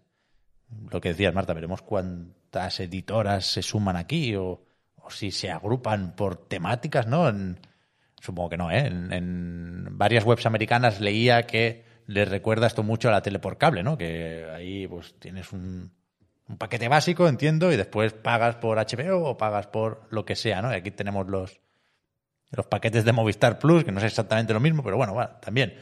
Pero me sorprende bastante lo de los canales. No sé cuánta gente va a querer añadir extras a la suscripción básica, que por otra parte no pinta del todo mal. O sea, no hay juegos súper, súper, súper recientes. No, no sé cuánto van a apostar por el Day One. No sé siquiera si podrás, aparte de lo que se viene con la suscripción, pagar por, por un juego tal cual, como se hace en Stadia, ¿no? Pero bueno, está el Control, está el Resident Evil 7, está Blasphemous por aquí también. No sé, tiene, tiene cosillas. El canal de Ubisoft es como el canal de los toros en el Movistar, sí. Que hay que pagarlo aparte. Son como, como las películas sí. diamante en el Netflix. Solo que las películas diamante son mejores. No, no, no voy a hacer este chiste. Eh, bueno, otra cosa así como importante es que han anunciado el Luna Controller, que es eh, pues el mando específico para el servicio, que también puede jugarse evidentemente con el teclado y con el ratón. Pero bueno, tienes el, el Luna Controller este, que supongo que ahí, de ahí venía que el anuncio se hiciera, si se hizo, en un evento de Alexa, porque el mando este tiene, tiene pues integrado el asistente personal este, que no, no, no sé para qué. O sea, estaba buscando vídeos donde tú hablas con el mando. Para aspirarnos. Es literalmente el mando de la Switch. Sí, sí, es el mando pro de la Switch con Alexa dentro. Sí, sí.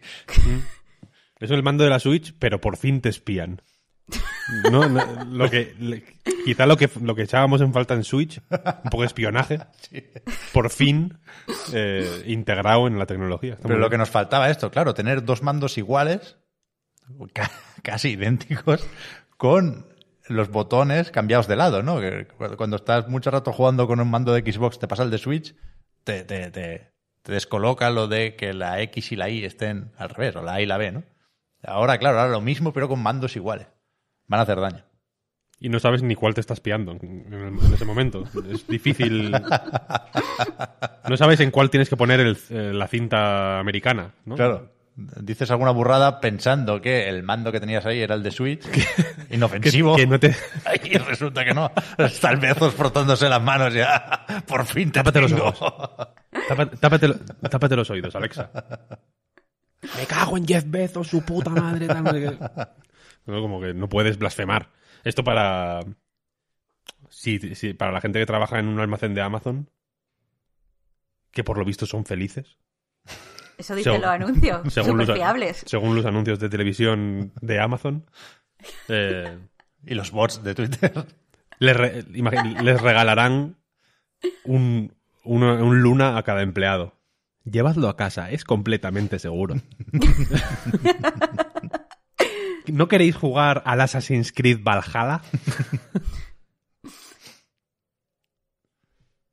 A ver, estoy mirando las preguntas frecuentes, ¿eh? Y lo que podemos sospechar, ¿eh? Que de momento es 1080p 60 frames, luego algunos títulos funcionan a 4K, puedes usar mandos que tengas en casa, como el de Xbox One o el DualShock 4, dice aquí, también teclado y ratón, no especifica lo del mando pro de la Switch, pero... Pero aquí yo creo que el, que el- morbo está y el único interés, no, pero sí el gran interés de momento es ver, bueno, si esto compite con Stadia, si esto funciona mejor que Stadia, si realmente es la competencia de Microsoft y de Game Pass a partir de ahora. No sé, yo lo veo y me, me parece un poco mejor planteado que Stadia, Hmm. pero tampoco me echaría a temblar si fuera Nintendo, vaya, no sé. No, no veo a la gente haciendo cola para pillarse el mando de Amazon, vaya, no. Está bien, está bien, no sé, para probar, lo probaremos. A ver, yo no veo a la gente haciendo cola para probarlo, pero también te digo que si alguien va a romper la industria y a, yo qué sé, a sacar todo lo que haya que sacar de las plataformas estas de juego en la nube, ser Amazon.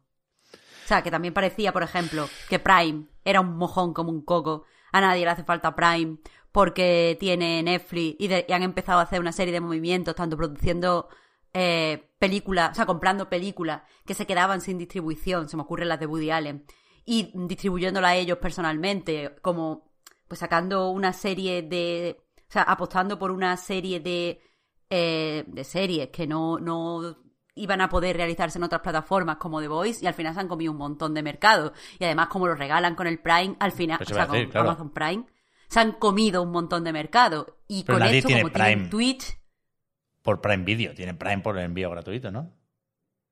Claro, no, sí. Pero quiero decir que como que hacen una serie de estrategias Ya, en ya, su ya. servicio Está que bien hace el que al final... Claro, eso no... e- Exacto, eso, a eso me refería. Tú no te lo has, o sea, tú no te has cogido el Prime por el Prime Video, evidentemente, como nadie en el mundo, porque al principio parecía un mojón como un coco. Porque lo parecía. Pero a lo tonto, como ya lo tiene ahí, vamos a ver qué hay, no sé qué, me han Sí, dicho sí. que la de The Voice está bien, aquí se puede ver la serie de, yo qué sé, series así como más indie, rollo Isle of Dick y todo este tipo de cosas. Y a lo tonto, a lo tonto, pues te terminas quedando porque tienen cosas interesantes o porque ya lo tienes por defecto o vamos a ver qué hay. Y creo que aquí, entre que tienen Twitch, el, el, Am- el Amazon Luna o Luna solo este, eh, va a tener integración con Twitch. Pues eso, entre que tienen Twitch, entre que, eh, pues mira, a lo mejor mm, si al principio si te haces suscriptor no sé qué, pues te lo damos. Y al final no sé qué, no sé cuánto, yo creo que mucha gente se va a quedar. Creo que a priori tienen más potencial que Stadia. Sí, yo- Simplemente por ser de Amazon, no por el planteamiento, que también me parece mejor. Miss Seguramente. Maisel está también en, en Amazon Prime Video.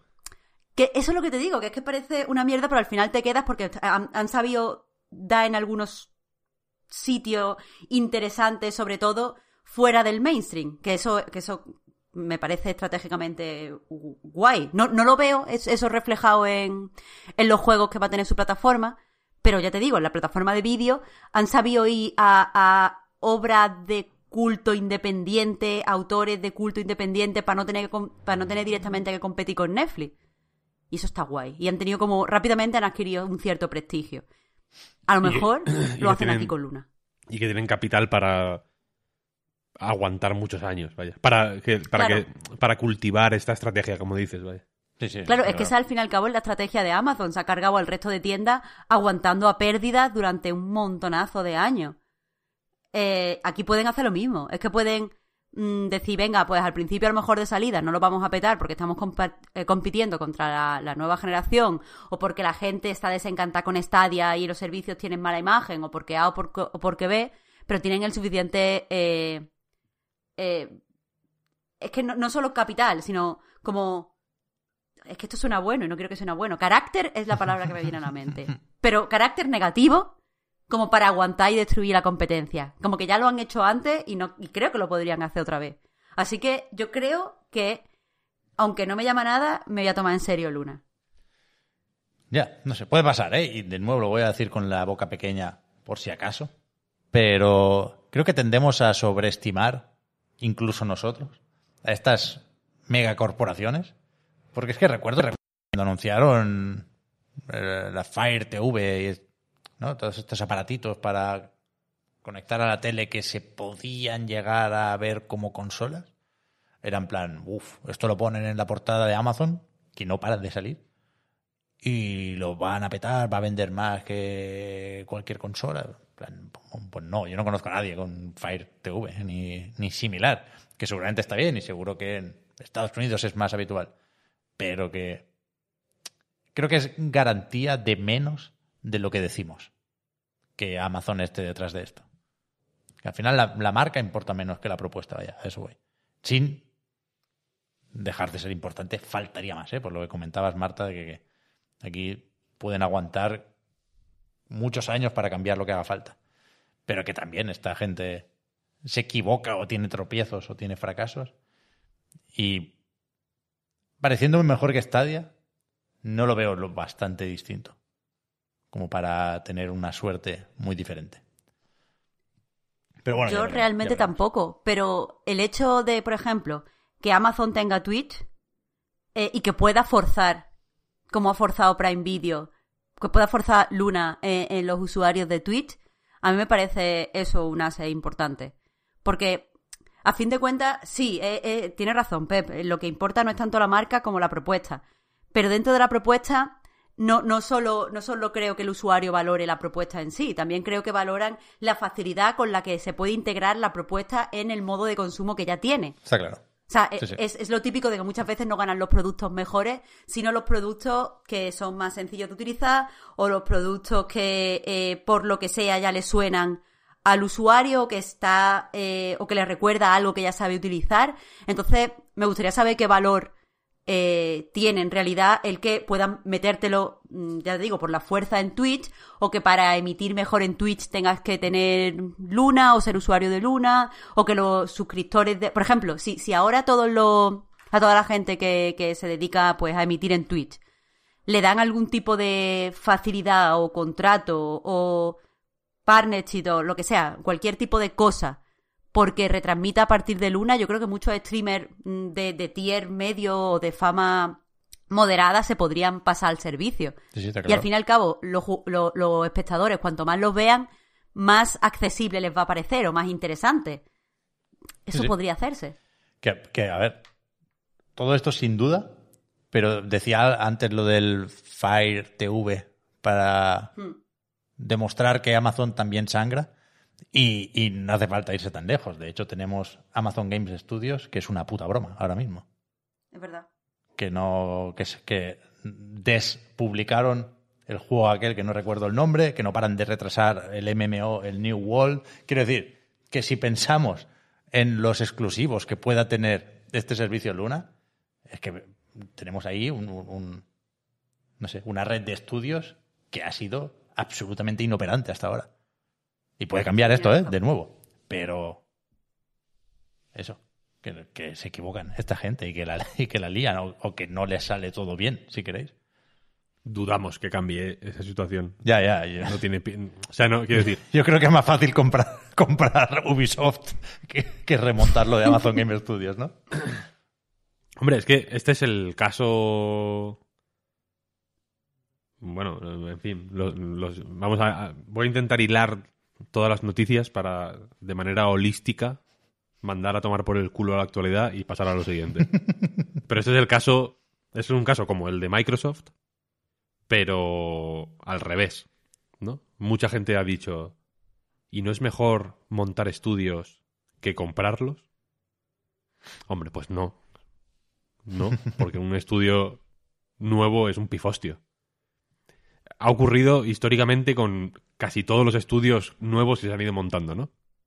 Eh, los del Mafia 3, por ejemplo. Hangar 13. 13. ¿Se llamaban así? Sí. Eh, Que hoy sale el, ¿Cómo se- el remake, por cierto, del Mafia, ¿eh? Mafia, sí, Definitive Edition. ¿Mm? Eh, Hangar 13 cometieron el error de ponerse 13 en el, no- en el nombre del estudio en vez, de, en vez de 12 más 1. ¿Y qué pasa? Pues que han tenido problemas de, todo tipo. Amazon contrataron a, la gente más talentosa. Amazon aparte tuvo buen ojo, quiero decir. Amazon no fue a, a montar estudios a, a cholón pillando nombres rimbombantes, pero con, con poco, con poca credibilidad creativa lo que sea. No, no, no, no. Amazon fue a la. a Jeff Bezos le dijo a- al, al puto friki de Amazon: Oye, puto friki de Amazon, ¿cuál es la gente más tocha que hay en el mundo del videojuego ahora mismo? Y, y que, y, que, y, que, y que pueda querer trabajar con nosotros. Y fueron pues a, a Clint Hawking, a Kim Swift, ¿no? Fueron como a Peña buena realmente. No Peña necesariamente rentable, sino gente buena, con, con, un, con historial bueno, joder. Yo Eh, recuerdo y cuando compraron Double Helix que yo pensé, hostia, qué ojo habéis ¿verdad? tenido. Que, lo han hecho súper bien con el Strider, lo han hecho súper bien con el Killer Instinct. Efectivamente lo que dices, ¿no, Víctor? Aquí hay alguien, un ojeador, que es bueno. Muy bueno. El Y- friki. eh. y El- no. el- Jeff Bezos no le interesan los videojuegos, evidentemente. Tiene demasiados millones. A él solo le interesa, no sé, Hacer más imagino, millones. imagino que mirar la web de la Caixa. Yo me imagino a la gente rica que solo mira la web del banco. Es la única gente que sabe que cuando anuncian nuevas funciones en la web del banco, se las mira. En plan, a ver qué hace esto. Porque tiene, digamos, material para, para usarlas. Yo no tengo, entonces me da igual. Hemos añadido no sé qué función a la web de la Caixa. Me suda los cojones y no la voy a poder usar, quiero decir. Si yo solo puedo mirar el cero. El cero. Él no. Jeff Bezos tiene muchos ceros. Yo tengo uno, nada más. Eh, entonces a él le da igual los videojuegos. Entonces no sabe cómo se llama esa persona. Le llama el puto friki. Pero efectivamente es muy bueno. ¿No? Porque, porque es eso. No me acordaba de lo de Double Helix. Pero en, en el momento en el que lo compraron, era un estudio que, que estaba en su momento dulce. De decir, joder, están haciendo juegos no populistas, sino juegos que se nota que a ellos les molan y que son la hostia, de verdad. Son, son buenos juegos, es un buen estudio, ¿no? Tienen, tienen un talento muy específico para hacer este tipo de juegos muy bien y los hacen con, con mucho gusto, se nota. Y sin embargo, ahí está. Es, el, es una de las pocas compañías del mundo que ha deslanzado un juego. Que ha anunciado una fecha de deslanzamiento. No, normalmente es. La URL de la noticia es nombre del juego, guion, fecha, guion, lanzamiento. Y en el caso de mm, Crucible, era, era ese juego, ¿no? Me parece. Sí, sí, sí, sí. Crucible, el- la URL de la noticia era Crucible, guion, fecha, guion, deslanzamiento. Porque salió mal, porque es muy difícil montar un estudio nuevo, evidentemente.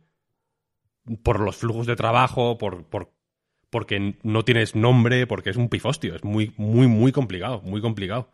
Y evidentemente, en este tipo de operaciones, sea Game Pass o sea Luna, como se llame el, el- la Venture, por así decirlo, hace falta nombres y hace falta contenido con nombre.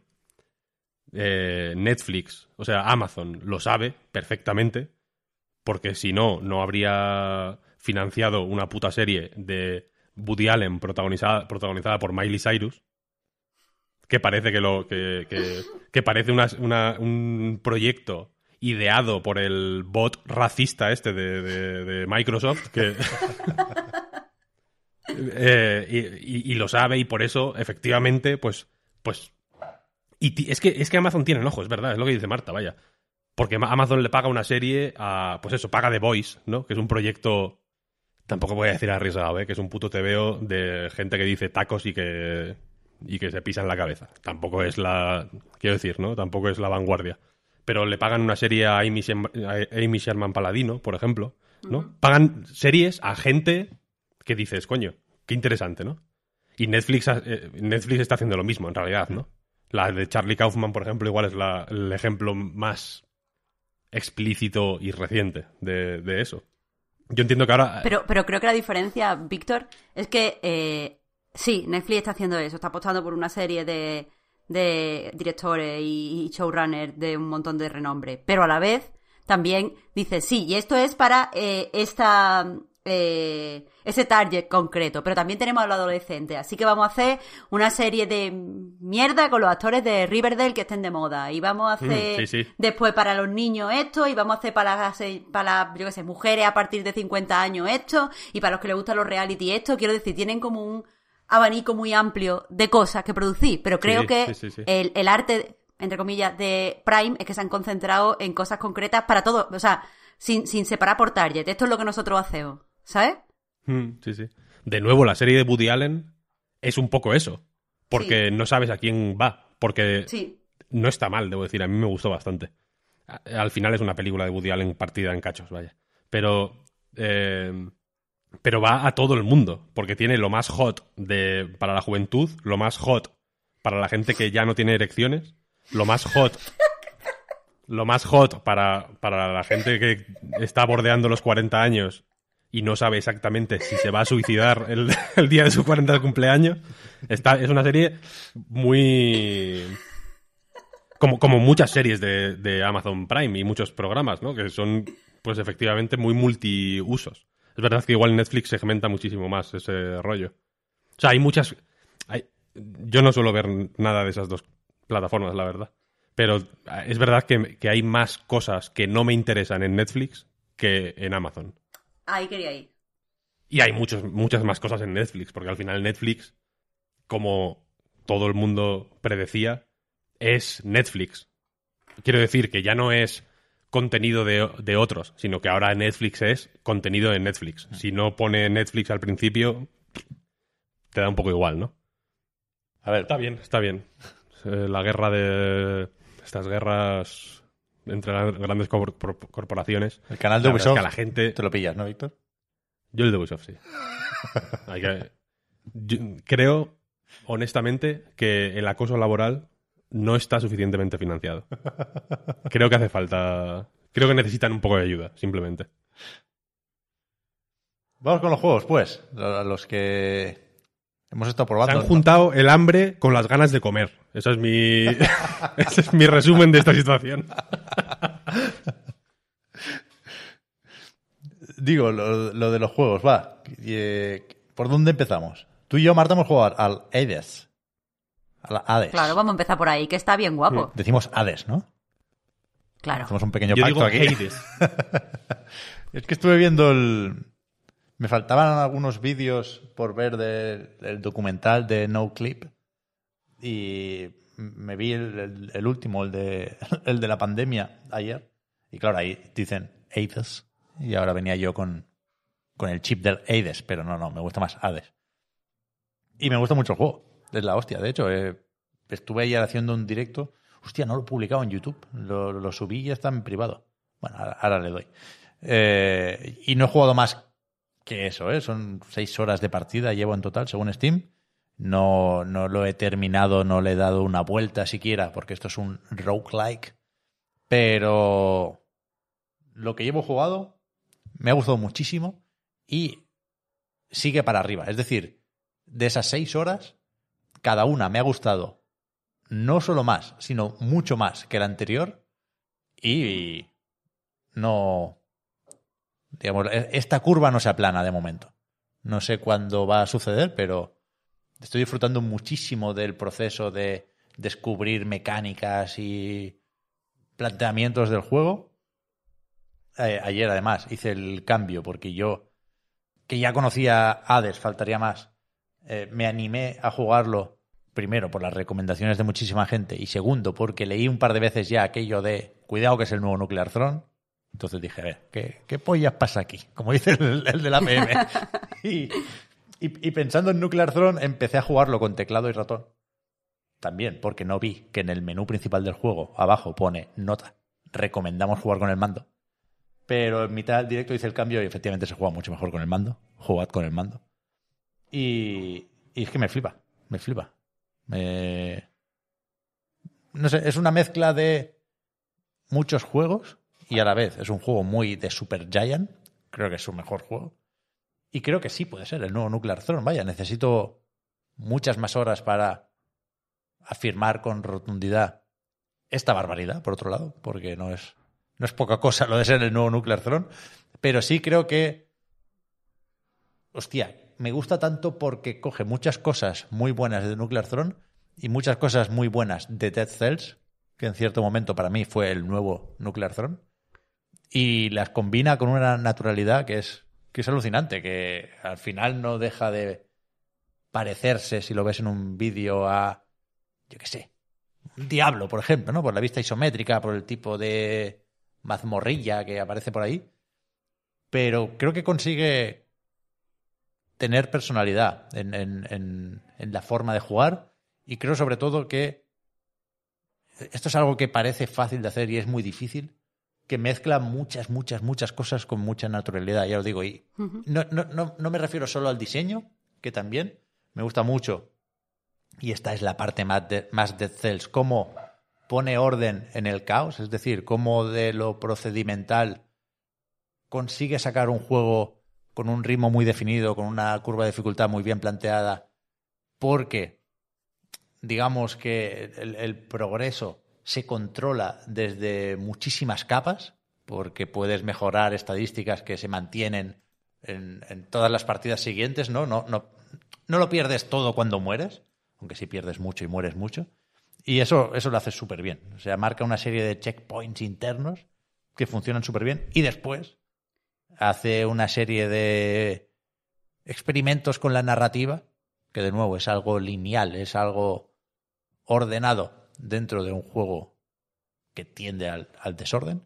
Y le sale también muy bien. Está, la ambientación, los personajes, es, tremendo, es tremendo. Sí, yo no. Tampoco he jugado demasiadas horas, no, no.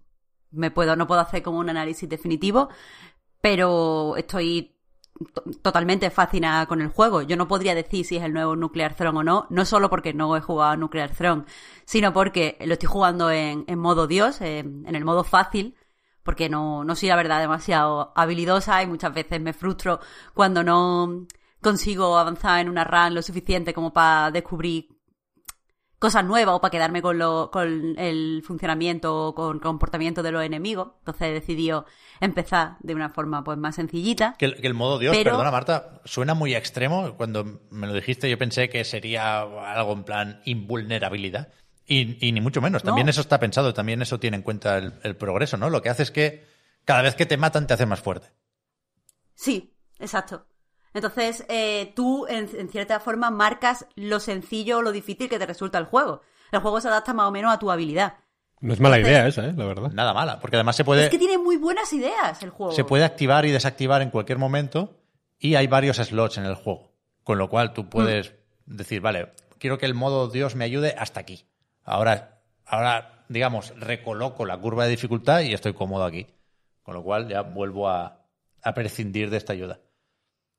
Claro, mi, mi idea, de hecho, eh, yo no soy, yo no soy demasiado habilidosa jugando. Entonces, mi idea es eh, coger un poquito de, de soltura en el juego y cuando yo ya me vea que voy bien, quitarme el modo Dios y, y probar el juego eh, en una experiencia como más natural y, y ver si ya me voy sintiendo más cómoda, porque lo que me pasa muchas veces con los roguelike es que me- acabo muy, muy frustrada eh, y, me aburro ante no llegar a sitios nuevos, ante tener que repetir demasiado. O sea, sé que ese es el centro del juego y es lo interesante, pero a mí personalmente me, me frustra y hace que, pierda interés, menos en el Late Spy, pero en todos los demás sí. Eh, de todos modos, eh, Pep decía lo de que, que eso, que integra muchas cosas diferentes y que tiene una narrativa lineal. Y la verdad es que las partes de Visual Novel so- son so- sorprendentemente. O sea, me está- a mí me está pareciendo eh, innovador. Yo, yo personalmente nunca había visto que se incorpore una narrativa lineal en un juego que no lo es y siempre te dé un poquito más de información sobre el lore y el mundo de una forma clara y directa. Me está pareciendo algo muy, muy interesante para atraer al juego a personas a, a las que le pasa lo que me pasa a mí con los roguelikes, que llega un momento en el que les resulta frustrante. Creo que el componente de Visual Novel evita que te frustre y evita que te aburre, que te aburras, aunque no seas muy, muy buena jugando, porque todas las RAM te van a aportar algo, al fin de cuentas, que es lo que a mí no me pasa cuando juego normalmente a los roguelikes. Ujú. Sí, sí, está muy bien. Además es que te lo ponen muy fácil porque todos los personajes están muy bien presentados, visualmente tienen una personalidad. ¿Qué personajes, por cierto, que no lo hemos dicho? ¿eh? Esto va de mitología griega. Tú eres aquí Zagreo. Ayer prometí aprenderme su nombre y creo que es ese. Que estuve leyendo en Wikipedia que hay varias interpretaciones del personaje, pero en este caso es el hijo de Hades que quiere escaparse del inframundo y convivir con los dioses del Olimpo. Entonces, esos dioses, Zeus, Atenea y compañía, te van ayudando en forma de bendiciones, que serían un poco las mutaciones de Nuclear Throne. Y, y bueno, con eso te montas tu build. Siempre te ofrecen tres posibilidades, con lo cual eh, tienes que ir probando combinatorias. Y, y eso, a mí que me da un poco igual la mitología griega, que la conozco por God of War y por la película de Hércules, eh, me, me resultan me resultan atractivos los personajes y los diálogos. De verdad que sí. Eh, otra cosa que está muy bien, por cierto, que me ha acordado Pep, es que las sinergias están muy bien planteadas. Las sinergias entre habilidades y tal, que, Joder, que a lo mejor no... total. O sea, yo no te digo que sea esto sí novedoso o lo que sea, o groundbreaking o tal, pero sí que está muy pulido y es muy, muy, muy satisfactorio eh, cuando te encuentras una serie de, de- de elementos que trabajan entre sí y de repente tienes una, una run espectacular. Sí, sí. Gust- gusta mucho ir siendo más fuerte cada vez dentro de una run. Es el típico juego en el que pillas una habilidad, en plan el conjuro de Zeus que lanza el rayo que rebota y piensas, esto está chetado. Y después te acaban matando porque el juego no es fácil, ¿no? Pero esa sensación de ir un poco sobradete porque crees que acabas de descubrir algo que rompe el juego, mola mucho. Quiero decir, se tiene en cuenta y hay momentos en los que te salen un montón de enemigos, te pones a esquivar a lo loco y en un momento te los cargas a todos y es un subidón de la hostia. Muy bien los jefes también, es que está muy bien hecho, muy muy bien hecho. De hecho, ayer decía que me sabe mal, me jode bastante, no haber confiado en el juego desde el principio y haberlo comprado en la Epic Games Store cuando la estrenó, a finales de 2018, porque desde entonces ha estado pues en ese proceso de acceso anticipado que yo sí viví con Nuclear Throne y que ahora es- este me está gustando lo bastante como para querer retroceder en el tiempo y seguir el desarrollo del juego en, en directo también y con cada build y con cada actualización. Es un Pero- proceso que mola mucho, ¿eh? En Sí, realidad. sí. sí. Y, y me cuesta imaginar en, en Hades porque es. No sé, está todo tan pulido y tan bien atado. Se, se habla de esto en el documental de No Clip, ¿eh? de lo que cuesta iterar. Pero es que ha salido todo tan bien que, que no sé cuánto estaba ahí ya desde el primer momento y cuándo se ha trabajado durante este año y medio largo, vaya. Pero hiper contento. O sea, no. Me esperaba un juego bueno porque no sé, más o menos me gustó Bastion, me gustó Transistor y me gustó Pyre, pero no me lo esperaba tan bueno o no me esperaba conectar tan tan rápido con él y con tanta intensidad. Ahora, bueno, de hecho, me estoy calentando de una forma, tengo unas ganas de, de ponerme a jugar aquí en segundo plano que no os lo podéis imaginar. Muy bien. Yo, yo he jugado en Steam, está también, ya digo, en la Epic Games Store, que tienes ahora, puedes hacer la jugada esta estoy un poco incómodo repitiendo tanto esto porque tiene algo de publicidad, pero en realidad creo que es algo interesante para todos, ¿no? Que si te bajas el Rocket League en la Epic Games Store, gratis, te dan un cupón de 10 pavos para gastar en juegos que cuesten más de 15 o en compras de más de 15 y, y lo, lo puedes gastar con el Hades y no es mala jugada. Después está la opción de jugarlo en Switch, que por lo visto no va tan fino, pero sí va bien, no es uno de esos ports malos. El Puy lo está jugando en Switch, por ejemplo, y está encantado. ¿Tú dónde lo estás jugando, Marta? Empecé. Vale, vale. Con. Marta es pecera ya. Ya, no lo puedo evitar. Es que ya, ya no quiero saber nada de la Switch ni de ninguna consola, qué asco. Pero con mando, Marta. ¿o No, qué? pero. Sí, con mando, con mando, claro. Yo no sé, no sé jugar con teclado. Así que soy, soy solo poco pecera. El caso es que otra cosa que, que hay que añadir, que creo que se ve en el tráiler, pero me ha sorprendido también gratamente para. O sea, en positivo, es que el juego es súper bonito y la música es espectacular. Voy a ver. Quiero decir, no, no, me- no quiero mm, como ponerlo por las nubes porque no lo he acabado y llevo muy poca hora. Pero eh, mm, es, que, es que cuando digo que está pulido, me refiero a que está pulido todo. Y, y yo estoy flipando con la música, estoy flipando con las ilustraciones y con los diseños. Y, y es que en definitiva es un juegazo. No voy a decir que es más bonito que el Nuclear Throne. Pero bueno, lo dejo ahí. Más bonito que el Nuclear Throne, yo creo que no hay nada ahora mismo. No, la verdad es que no. Este, joder, qué, qué ganas, qué ganas, me cago en la mar. No sé por qué no estoy jugando. la Te vas a volver loco, Me siento, No sé por qué no estamos jugando los tres, me exactamente. siento estúpido, me siento estúpido. O sea, hay. En Supergiant me- me gusta el, el documental este de No Clip, que en realidad es una serie de entrevistas que ni siquiera tiene especial gracia con el montaje. Está bien, es un documental cumplidor. Pero me gusta el- como me gustó el de Double Fine Adventure, porque te das cuenta de algo que suponemos en realidad con todos los juegos, ¿eh? faltaría más, con lo difícil que es hacerlos.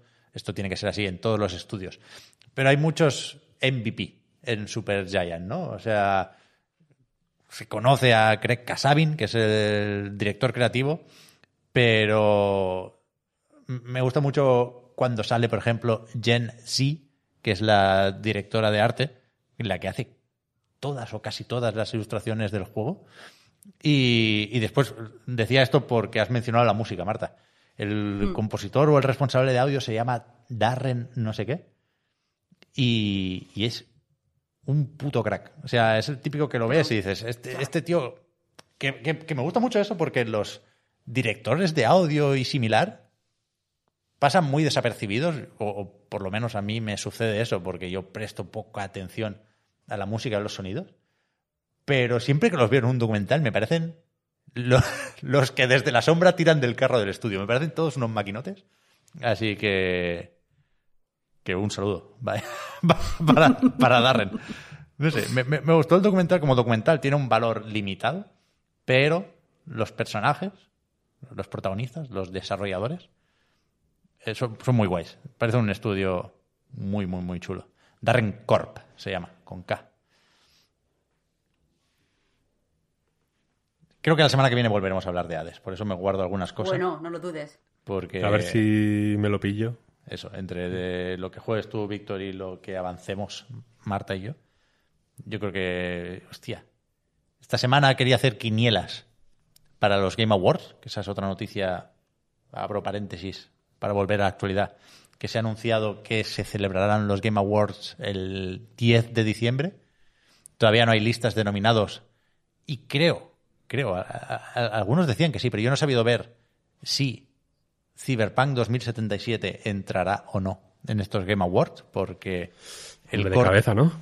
Hombre, el corte para las votaciones se hace a mediados de noviembre. Es decir, el año pasado, por ejemplo, en los Game Awards 2019, eh, para poder ser votado por un jurado compuesto por medios especializados de todo el mundo, eh, el juego necesitaba haber salido como muy tarde el 15 de noviembre, que creo que fue cuando salió Pokémon Espada y Escudo. Es decir, se tiene en cuenta lo- los lanzamientos. A mí no me entra en la cabeza que no metan a Cyberpunk, aunque sea por dar espectáculo, ¿no? La audiencia de la gala no va a ser la misma, aunque nos interesen más los World Premiers que los premios. Eh, la audiencia no va a ser la misma si no si no tienes un Last of Us versus Cyberpunk, ¿no? Así que yo creo que sí lo van a meter. Pero, pero, puede que no esté confirmado. Total, Last quería- of Us versus Super Mario 3D All Stars. Super Mario 64 solo. que yo quería hacer la quiniela y ahora no, no puedo no meter a Hades. Fíjate lo que te digo. Así me ha gustado. O me está gustando. Entre los mejores del año. Sí, entre los seis nominados. Jesus. Pero tengo que pensar todavía, tengo que sondear un poco si a todo el mundo le está gustando tanto, pero quiero hacer esa quiniela. Es que hay muchos juegos buenos este año, ¿eh? Es muy complicado quedarse con seis. Mm, Sí, sí. Pero bueno, Sí, sí, total. E- Este en general está gustando muchísimo, muchísimo, muchísimo. Yo no conozco a nadie que no esté en, en esa situación de me está volviendo loco. Mm. Es increíble. muy bien, muy bien. ¿Tú qué has jugado, Víctor? Aparte de las, estrellas, ¿has pillado alguna? ¿Tienes 119 ya o no? No, te, no te he no. escuchado la Switch, ¿eh? No estás con la Switch hoy, ¿eh? Un par de partidillas he echado. Lo reconozco. Pero no, no. eh, no. O sea, no tengo un bombazo como estos que estáis. Como este que habéis comentado vosotros, vaya, quiero decir. Eh, por por mu- muchos motivos. He, he jugado más al Spelunky 2. Cosas así. Ah, yo avancé Pero bastante, ¿eh? me, me llegué al, al cabezón. Me aplastó. A cuando- Olmec. Me aplastó cuando ya lo tenía, joder. Pero Eh, Como jode, ¿eh? me, me- me- me supone demasiado esfuerzo, ¿eh, Víctor? Jugar al Spelunky 2.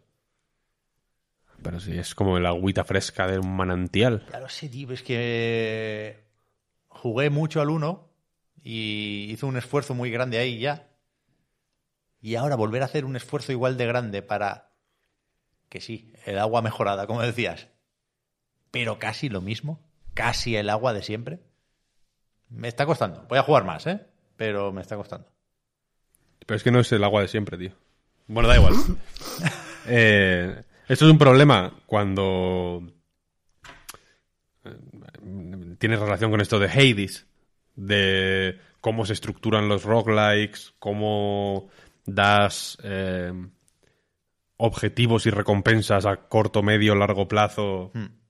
para estructurar la partida, cómo lidias con este con esta frustración de pues de morir mucho y de sentir que no estás llega- llegando a ningún lado, ¿no? Al final eh, te está pasando con Spelunky 2 a ti como decía Marta que le podía pasar con otros roguelites.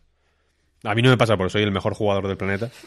Cualquiera reto a cualquier inútil que haya que esté escuchando esto a que me a que me rete a cualquier videojuego porque te voy a matar metafórica y literalmente. Eh, Hombre, si lo matas antes de la partida no tiene tanto mérito después No. el ganar ahí. eh, Street Fighter 3 de la hostia que le mete Ryu a su muñeco se muere él. Eh, no, es broma, soy bastante malo. Pero yo, yo he estado jugando por... Por re- pero bueno. Que va, que va. Por, re- por, por comentar un juego que ha salido, que salió ayer, de hecho, y que, eh, y que he estado jugando estos días, eh, y, que y que tiene que ver con Hades y con Spelunky 2, eh, voy a comentar rápidamente, si queréis, uno que se llama Going Under, que es un roguelite también, ambientado en, un, en una startup tecnológica típica startup, o sea, es una empresa tecnológica que compra startups. Típica típica situación rollo Silicon Valley en la que una gran compañía va comprando otras y va pues eh, fusionando productos. incubadora y cosas de esas. Mm, más rollo Google comprando empresas y, e integrando cosas de Google en esas empresas y tal. Es súper satírica, evidentemente, no es una. No es un documental sobre empresas tecnológicas para nada, porque tú eh, eh, asumes el papel de una becaria que acaba de entrar en la empresa y como todas las becarias, se te dice nada más que entras, bueno, cuando te están, te están haciendo el tour de la empresa, típica empresa que tiene un tobogán incluso en la, en la recepción, eh, hay un goblin suelto. Y tu jefe te dice, ay, otra vez, ¿no? Se han escapado los goblins del sótano. Porque resulta que en el sótano de la empresa hay, hay una serie de eh, empresas fallidas que, que, las han confinado en los sótanos y que básicamente eh, pues están llenas de monstruos, ¿no? Y los becarios se encargan de internarse en las mazmorras para matar a los monstruos y mantener los, las empresas que sí son rentables todavía eh, a salvo. Entonces la primera a la que vas es una que se llama Hoblin, que no se sabe exactamente a qué se dedican, pero se sabe que su jefe está obsesionado con la, con la productividad y con que todos los empleados eh, respeten sus horarios y que no vayan al baño más de lo estrictamente necesario para no malgastar el tiempo de la empresa, etcétera, etcétera. La segunda empresa es una empresa de criptomonedas eh, que, que- los empleados son como son zombies, básicamente, como muertos vivientes. Eh, y eh, que, esta segunda empresa eh, eh, quizá es menos impactante que la primera, pero tiene una, tiene una cosa que, que me, a mí me hizo darme cuenta de que el sentido del humor del juego es muy fino, que es que en cada planta es un roguelike que se organiza como todos los roguelikes del mundo. Este de una forma más explícita que, que Hades, seguramente, ¿no? Hay una serie de mundos y tú entras en ese mundo y tienes que avanzar eh, cuatro niveles hasta llegar al jefe final, matas al jefe final y ya. Por el camino hay habitaciones donde en- encuentras mejoras para tu personaje, hay eh, distintas habitaciones con pruebas específicas de esa habitación, hay trampas, etcétera, ¿no? Como todos los roguelikes, hay secretos y hay tiendas. Y en las tiendas, pues como quizá lo que más se me ha parecido es a Enter the Gungeon, ¿no? Hay una serie de ítems que puedes comprar, algunos son armas, algunos son ítems de vida, algunos te suben la vida máxima, etcétera, ¿no? Y en la, en la planta de las criptomonedas, en la tienda, se, hay, hay dos tiendas. En una se paga con criptomonedas y en otra con dinero normal. Y el tendero es el mismo, pero según te acercas a una o a la otra, aparece con, con o sin bigote. Y el de las el que no, el que te compra las el que te vende cosas sin criptomonedas, te dice que las criptomonedas son un timo, que el dinero real es lo único que cuenta, que, que él no, no, no cree las patrañas esta de las criptomonedas. Y el otro, que es el mismo pero con bigote, te dice en plan, no, el dinero eh, ha muerto, lo, lo- nuevo es la criptomoneda, tal, no sé, no sé cuál. Y está lleno de este tipo de detallitos, de, con- contextuales, por así decirlo, que saben llevar adelante su sátira eh, con bastante gracia e integrarla muy bien en, en el desarrollo, pues eso, más desestructurado y más caótico quizá de un roguelike, ¿no? Aparte hay una serie de personajes en el HUD, por así decirlo, en el mundo, en la, mm, recepción de la oficina, que te van dando retos, que te van eh, hablando un poquito más sobre la historia de la empresa, te van dando un poco, te van dando lore, por así decirlo, ¿no?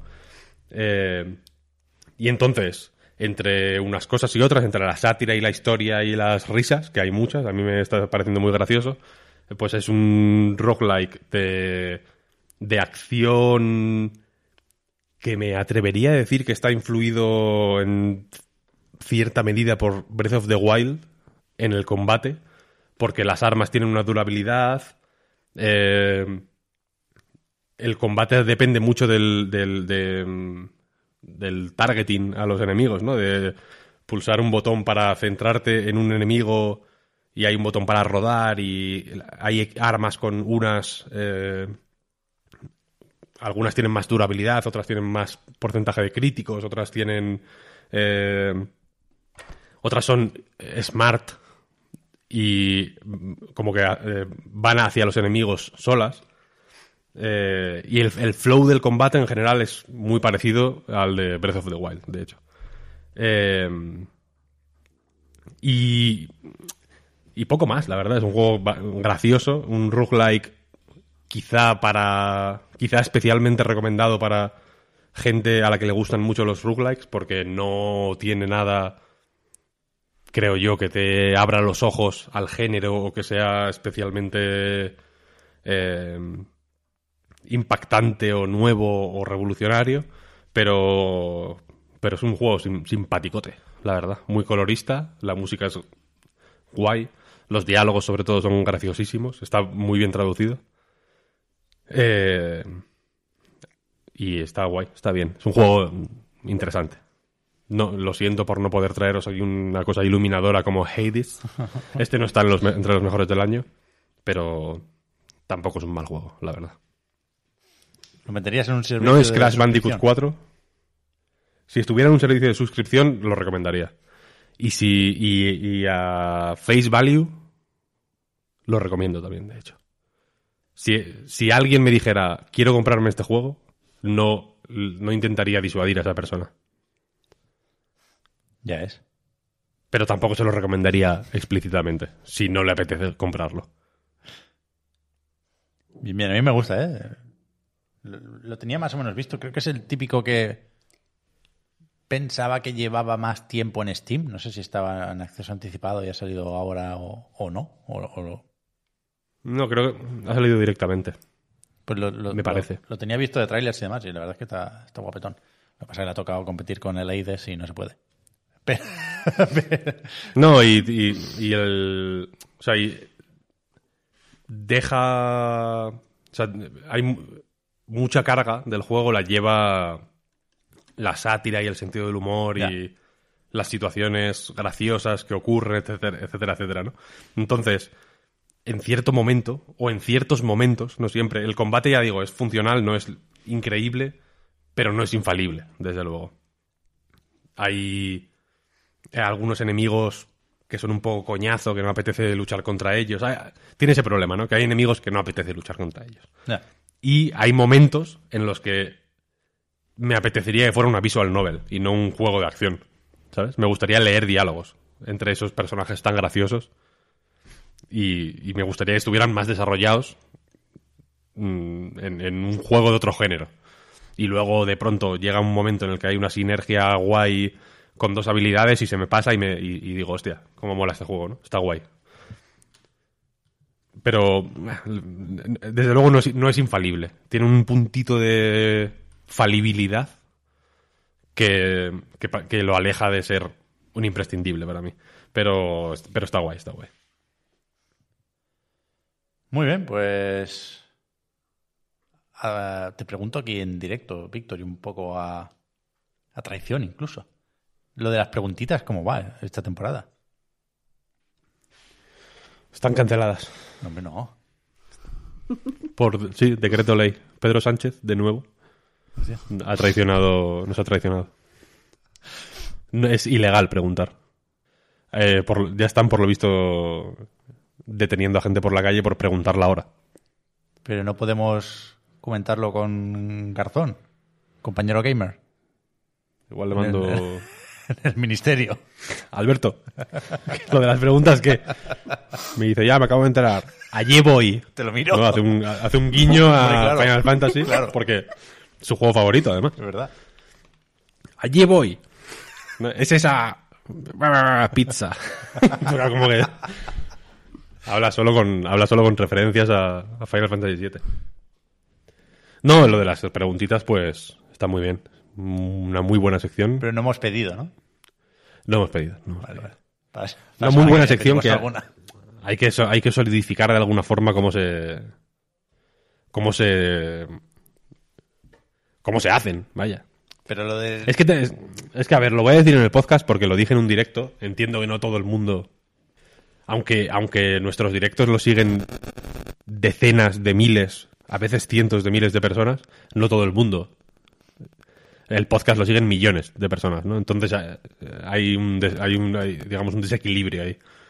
Eh, entonces igual hay alguien que no se ha enterado, pero yo mi idea era convertir desde que apetece, desde que amanece Diablo apetece, según las- los críticos, el equivalente en Twitch a la serie de Woody Allen, eh, en un consultorio mañanero.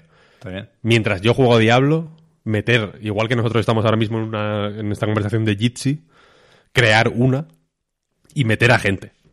Gente que esté viéndolo, pues pasarles el link por privado y que me, y que me hagan preguntas en directo. Evi- Evidentemente pueden decir barbaridades y, y sería el, fin del final de nuestra carrera. Pero es un riesgo al que me quiero al que me quiero someter. Y entonces esta, este formato, luego en, el- la prórroga, la prórroga es la parte, eh, el, pequeño extra al que tienen acceso la gente que nos apoya en patreon.com barra Reload. Muchas gracias a todo el mundo por apoyarnos ahí. Eh, en esta mm, prórroga hab- hablaremos de nuevos formatos. Que no, que no sea por formatos. Nos sobran los formatos. Eh, pero entonces este formato, consultorio, esperanza, gracia, mañanero, mm, a mí me, me choca un poco con las preguntitas. ¿No es, no es así? ¿No es cierto? Hostia, no sé. Demasiadas dudas, quiero decir. No, no quiero que se nos asocie con la duda. De una forma tan explícita. Prefiero que se nos asocie con la certeza. Con lo, con lo sólido. Pero que tengas ¿no? que... Nuclear Throne es el O sea, mejor vamos- juego de la historia. Eso es lo que te digo. Ahora por redes, en, en Twitter, lo que pedimos son, eh, mándame afirmaciones. Ma- Para el es- Patreon. eh, No es mala idea. Y nosotros comentamos esas afirmaciones, ¿no? Esas. Di, di algo impepinable. Lo, impe- lo impepinable. Igual, igual en vez de preguntitas, la, la nueva sección, este podcast, ya lo dijimos en la semana pasada, ahora es un Charmander. Quer- queríamos que evolucionara, no sabemos si va a evolucionar. Igual se queda Igual se queda como cuando pulsas el botón B, ¿no? Mientras está evolucionando el pobre bicho. Botón B, ¡bah! se queda ahí es- escuchimizado, ¿no? Como. Como. Como a las niñas estas que le ponen zapatitos pequeños para que los pies se les queden pequeños, ¿no? Como una cosa de tortura. Eh, entonces igual no evoluciona, pero si evoluciona, igual en vez de las preguntitas, se hace lo impepinable. Plan, ¿qué es para ti impepinable? Impepinable, aparte, es una palabra que a mí de niño me hacía muchísima gracia, hasta que descubrí que no tiene nada que ver con los pepinos, sino que, sino que es, mm, es algo que está fuera de toda duda. Una afirmación que, que no hay filósofo de la escuela de Frankfurt que te la pueda desmontar. Cosas que son así. Por ejemplo, Hideki Kamiya es el mejor diseñador de videojuegos de todos los tiempos. Hombre. ¡Bam! Eso te cae como una losa, no me lo puedes desmontar. Entonces igual, es verdad. Ya está, Marta. Muy bien, muchas gracias. Lo impepinable es la nueva... Las ya no hay preguntitas. Hostia. Las preguntitas han muerto. Las preguntitas, como los videojuegos en propiedad, son cosa del pasado. Ahora, ahora que, la- que la- ahora que lo posmoderno nos está asaltando por todos los lados y nos está jodiendo la vida, sinceramente, ¿cuándo ha venido el coronavirus? Pues cuando están los pospos, los posmos dando vueltas y el coronavirus. Ahora necesitamos certezas. Entonces, para la semana que viene, por favor, dejad en los comentarios de YouTube y de Twitter y etcétera, no lo utilicéis únicamente para insultar a Pep, por favor. Pobre hombre, alguien te ha insultado ahora mientras yo estaba mirando Twitter ahora mientras estábamos haciendo el podcast y, y han aprovechado para insultarte. En este rato, ¿eh? Que en este rato que llevamos grabando el podcast ya te han insultado. Pep. No he se puede, no se puede aceptar eso. No he hecho nada. Eso digo yo, si es que no has hecho nada. En este, eh, en el- utilizad los comentarios en estas redes para eh, decir qué es para, para vosotros a, a título personal, pero intentad, intentad no dejaros llevar por la subjetividad. Intentad eh, ser objetivos.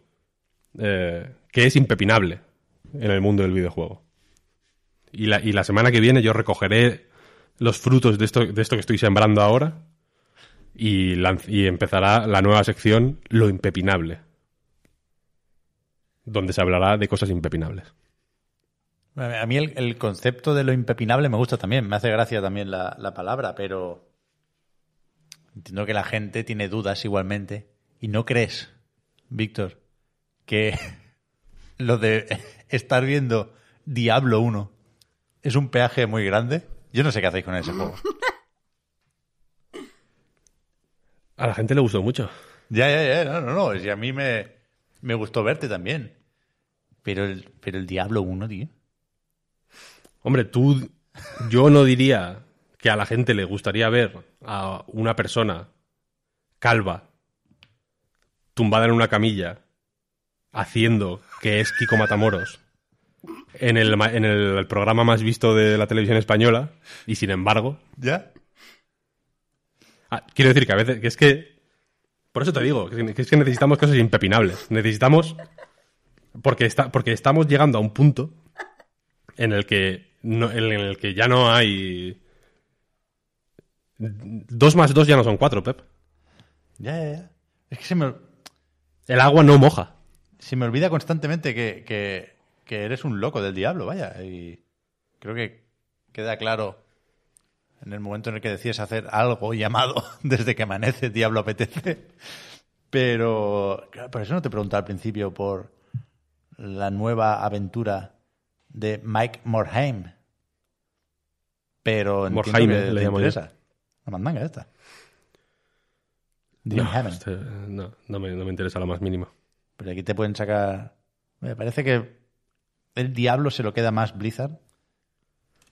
Y que estos van a tirar más por Hearthstone y, y demás, no sé. Pero es Mira, importante. Te ¿eh? voy a decir una cosa. Me pilla lejos a mí, pero esto es, es serio. Te voy a decir una cosa. Dime. Las chicas Gilmore estuvo en emisión desde el año 2000 hasta el año 2007. Os pido por favor que no me habléis de nada que no ocurriera entre, entre el 5 de octubre del año 2000 y el 15 de mayo del 2007. Vale, vale. Porque, no, porque lo estoy intentando borrar de mi mente. Hombre, se puede. Se, se puede jugar con esos siete años. Hay cosas. Joder. Me parece Todo. bien. Si, si tú te- si me lo, si me lo pides, voy a hacer ese esfuerzo. Perfect Dark. Vamos a comprobarlo. No lo voy a... no, es que no lo encuentro, no lo encuentro. Veinti- En el año 2000. Todo ocurrió en el año 2000. Ya. Un poco antes de las chicas Gilmore, la verdad, pero no pasa nada. Todo bien, todo bien, ya está. Diablo 2, ¿cuándo pasó el Diablo 2? Diablo 2 Wikipedia, lo estoy buscando en directo. Eh, en creo- me refiero en diferido. Eh, año 2000. quiero decir. quiero decir que es que no, que es que eso. Que está bien, que está bien. Vale, vale. Pues nos, nos, nos vamos entonces. Si no hay preguntitas. Espera, Los Planet. Los planes para buscar. Los Planet. Diciembre de 2006. Hombre, claro. Estados Unidos, o sea, eh, Europa, 12 de enero de 2007. Es que es lo que es lo que digo siempre, ¿no? La gente que dice eso, como yo digo, y luego dicen algo y dice todo el mundo, que, que es la cosa más, la perogrullada más extrema de la historia. Año 2000, 2007. Perfect Dark, Los Planet. Alpha, Omega. No me habléis de nada que no ocurriera en ese periodo de tiempo. Bueno, pues entonces la semana que viene jodido, porque yo iba a hacer repaso de lo que... La mitad del, del catálogo de lanzamiento de Xbox Series X es de, de esos años, vaya. Sí, verdad. Pero que la semana que viene, ¿qué, qué podríamos traer? Va. Yo, o sea, Genshin Impact como mínimo. ¿Queréis jugar al Genshin Impact? Aunque sea por curiosidad, descargarlo gratis y, y, y ver qué pasa aquí. ¿O no? Yo tengo bastante curiosidad. Tened cuidado con lo de engancharse, ¿eh? que es peligroso esto. La semana que viene me gustaría poder hablar de Crash Bandicoot 4, ¿Cuándo sale? el 2 de octubre, Uh, justo, O ¿no? sea, es, el, es el viernes, entonces. el viernes. Sí. Estoy moviendo hilos para poder hablar ese día. Me gusta. Vale, pues eso, mínimo. eh, con Crash Bandicoot y Genshin Impact hacemos un, un programón. Así que si le sumamos la actualidad de esa semana, pues tendremos un... Y el Hades. Y, y- y es verdad, el, el progreso en el Hades, pues, pues ya se va a hacer solo. Muchas gracias a todo el mundo, porque tanto el podcast Reload como a nightgames.com Son proyectos que se mantienen gracias a vuestras generosas aportaciones. Patreon.com barra Reload.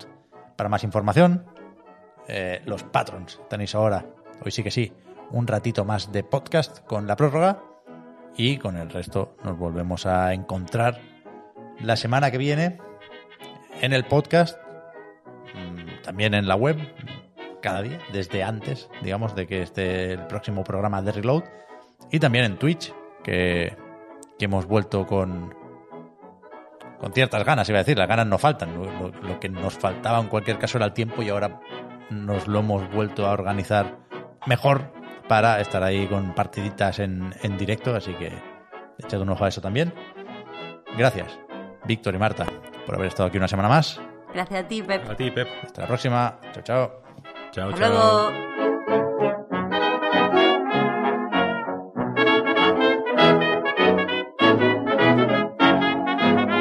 They say the Yale is like the walk of any snail upon a stalk.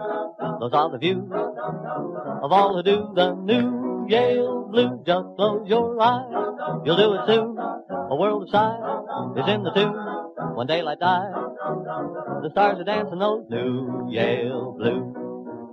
When Harvard knew that syncopation set them simply wild, their anger grew when every nation and every little child said that the Yale had put the rest beyond the pale. It is the best. Put on shoes. Suppose you try those new Yale blues.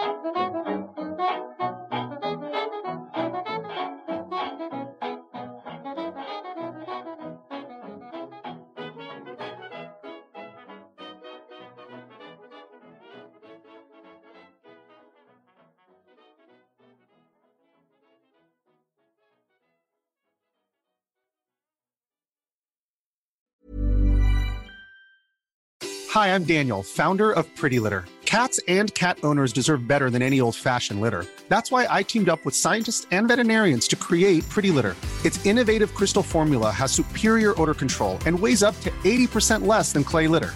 Pretty Litter even monitors health by changing colors to help detect early signs of potential illness. It's the world's smartest kitty litter. Go to prettylitter.com and use code ACAST for 20% off your first order and a free cat toy. Terms and conditions apply. See site for details.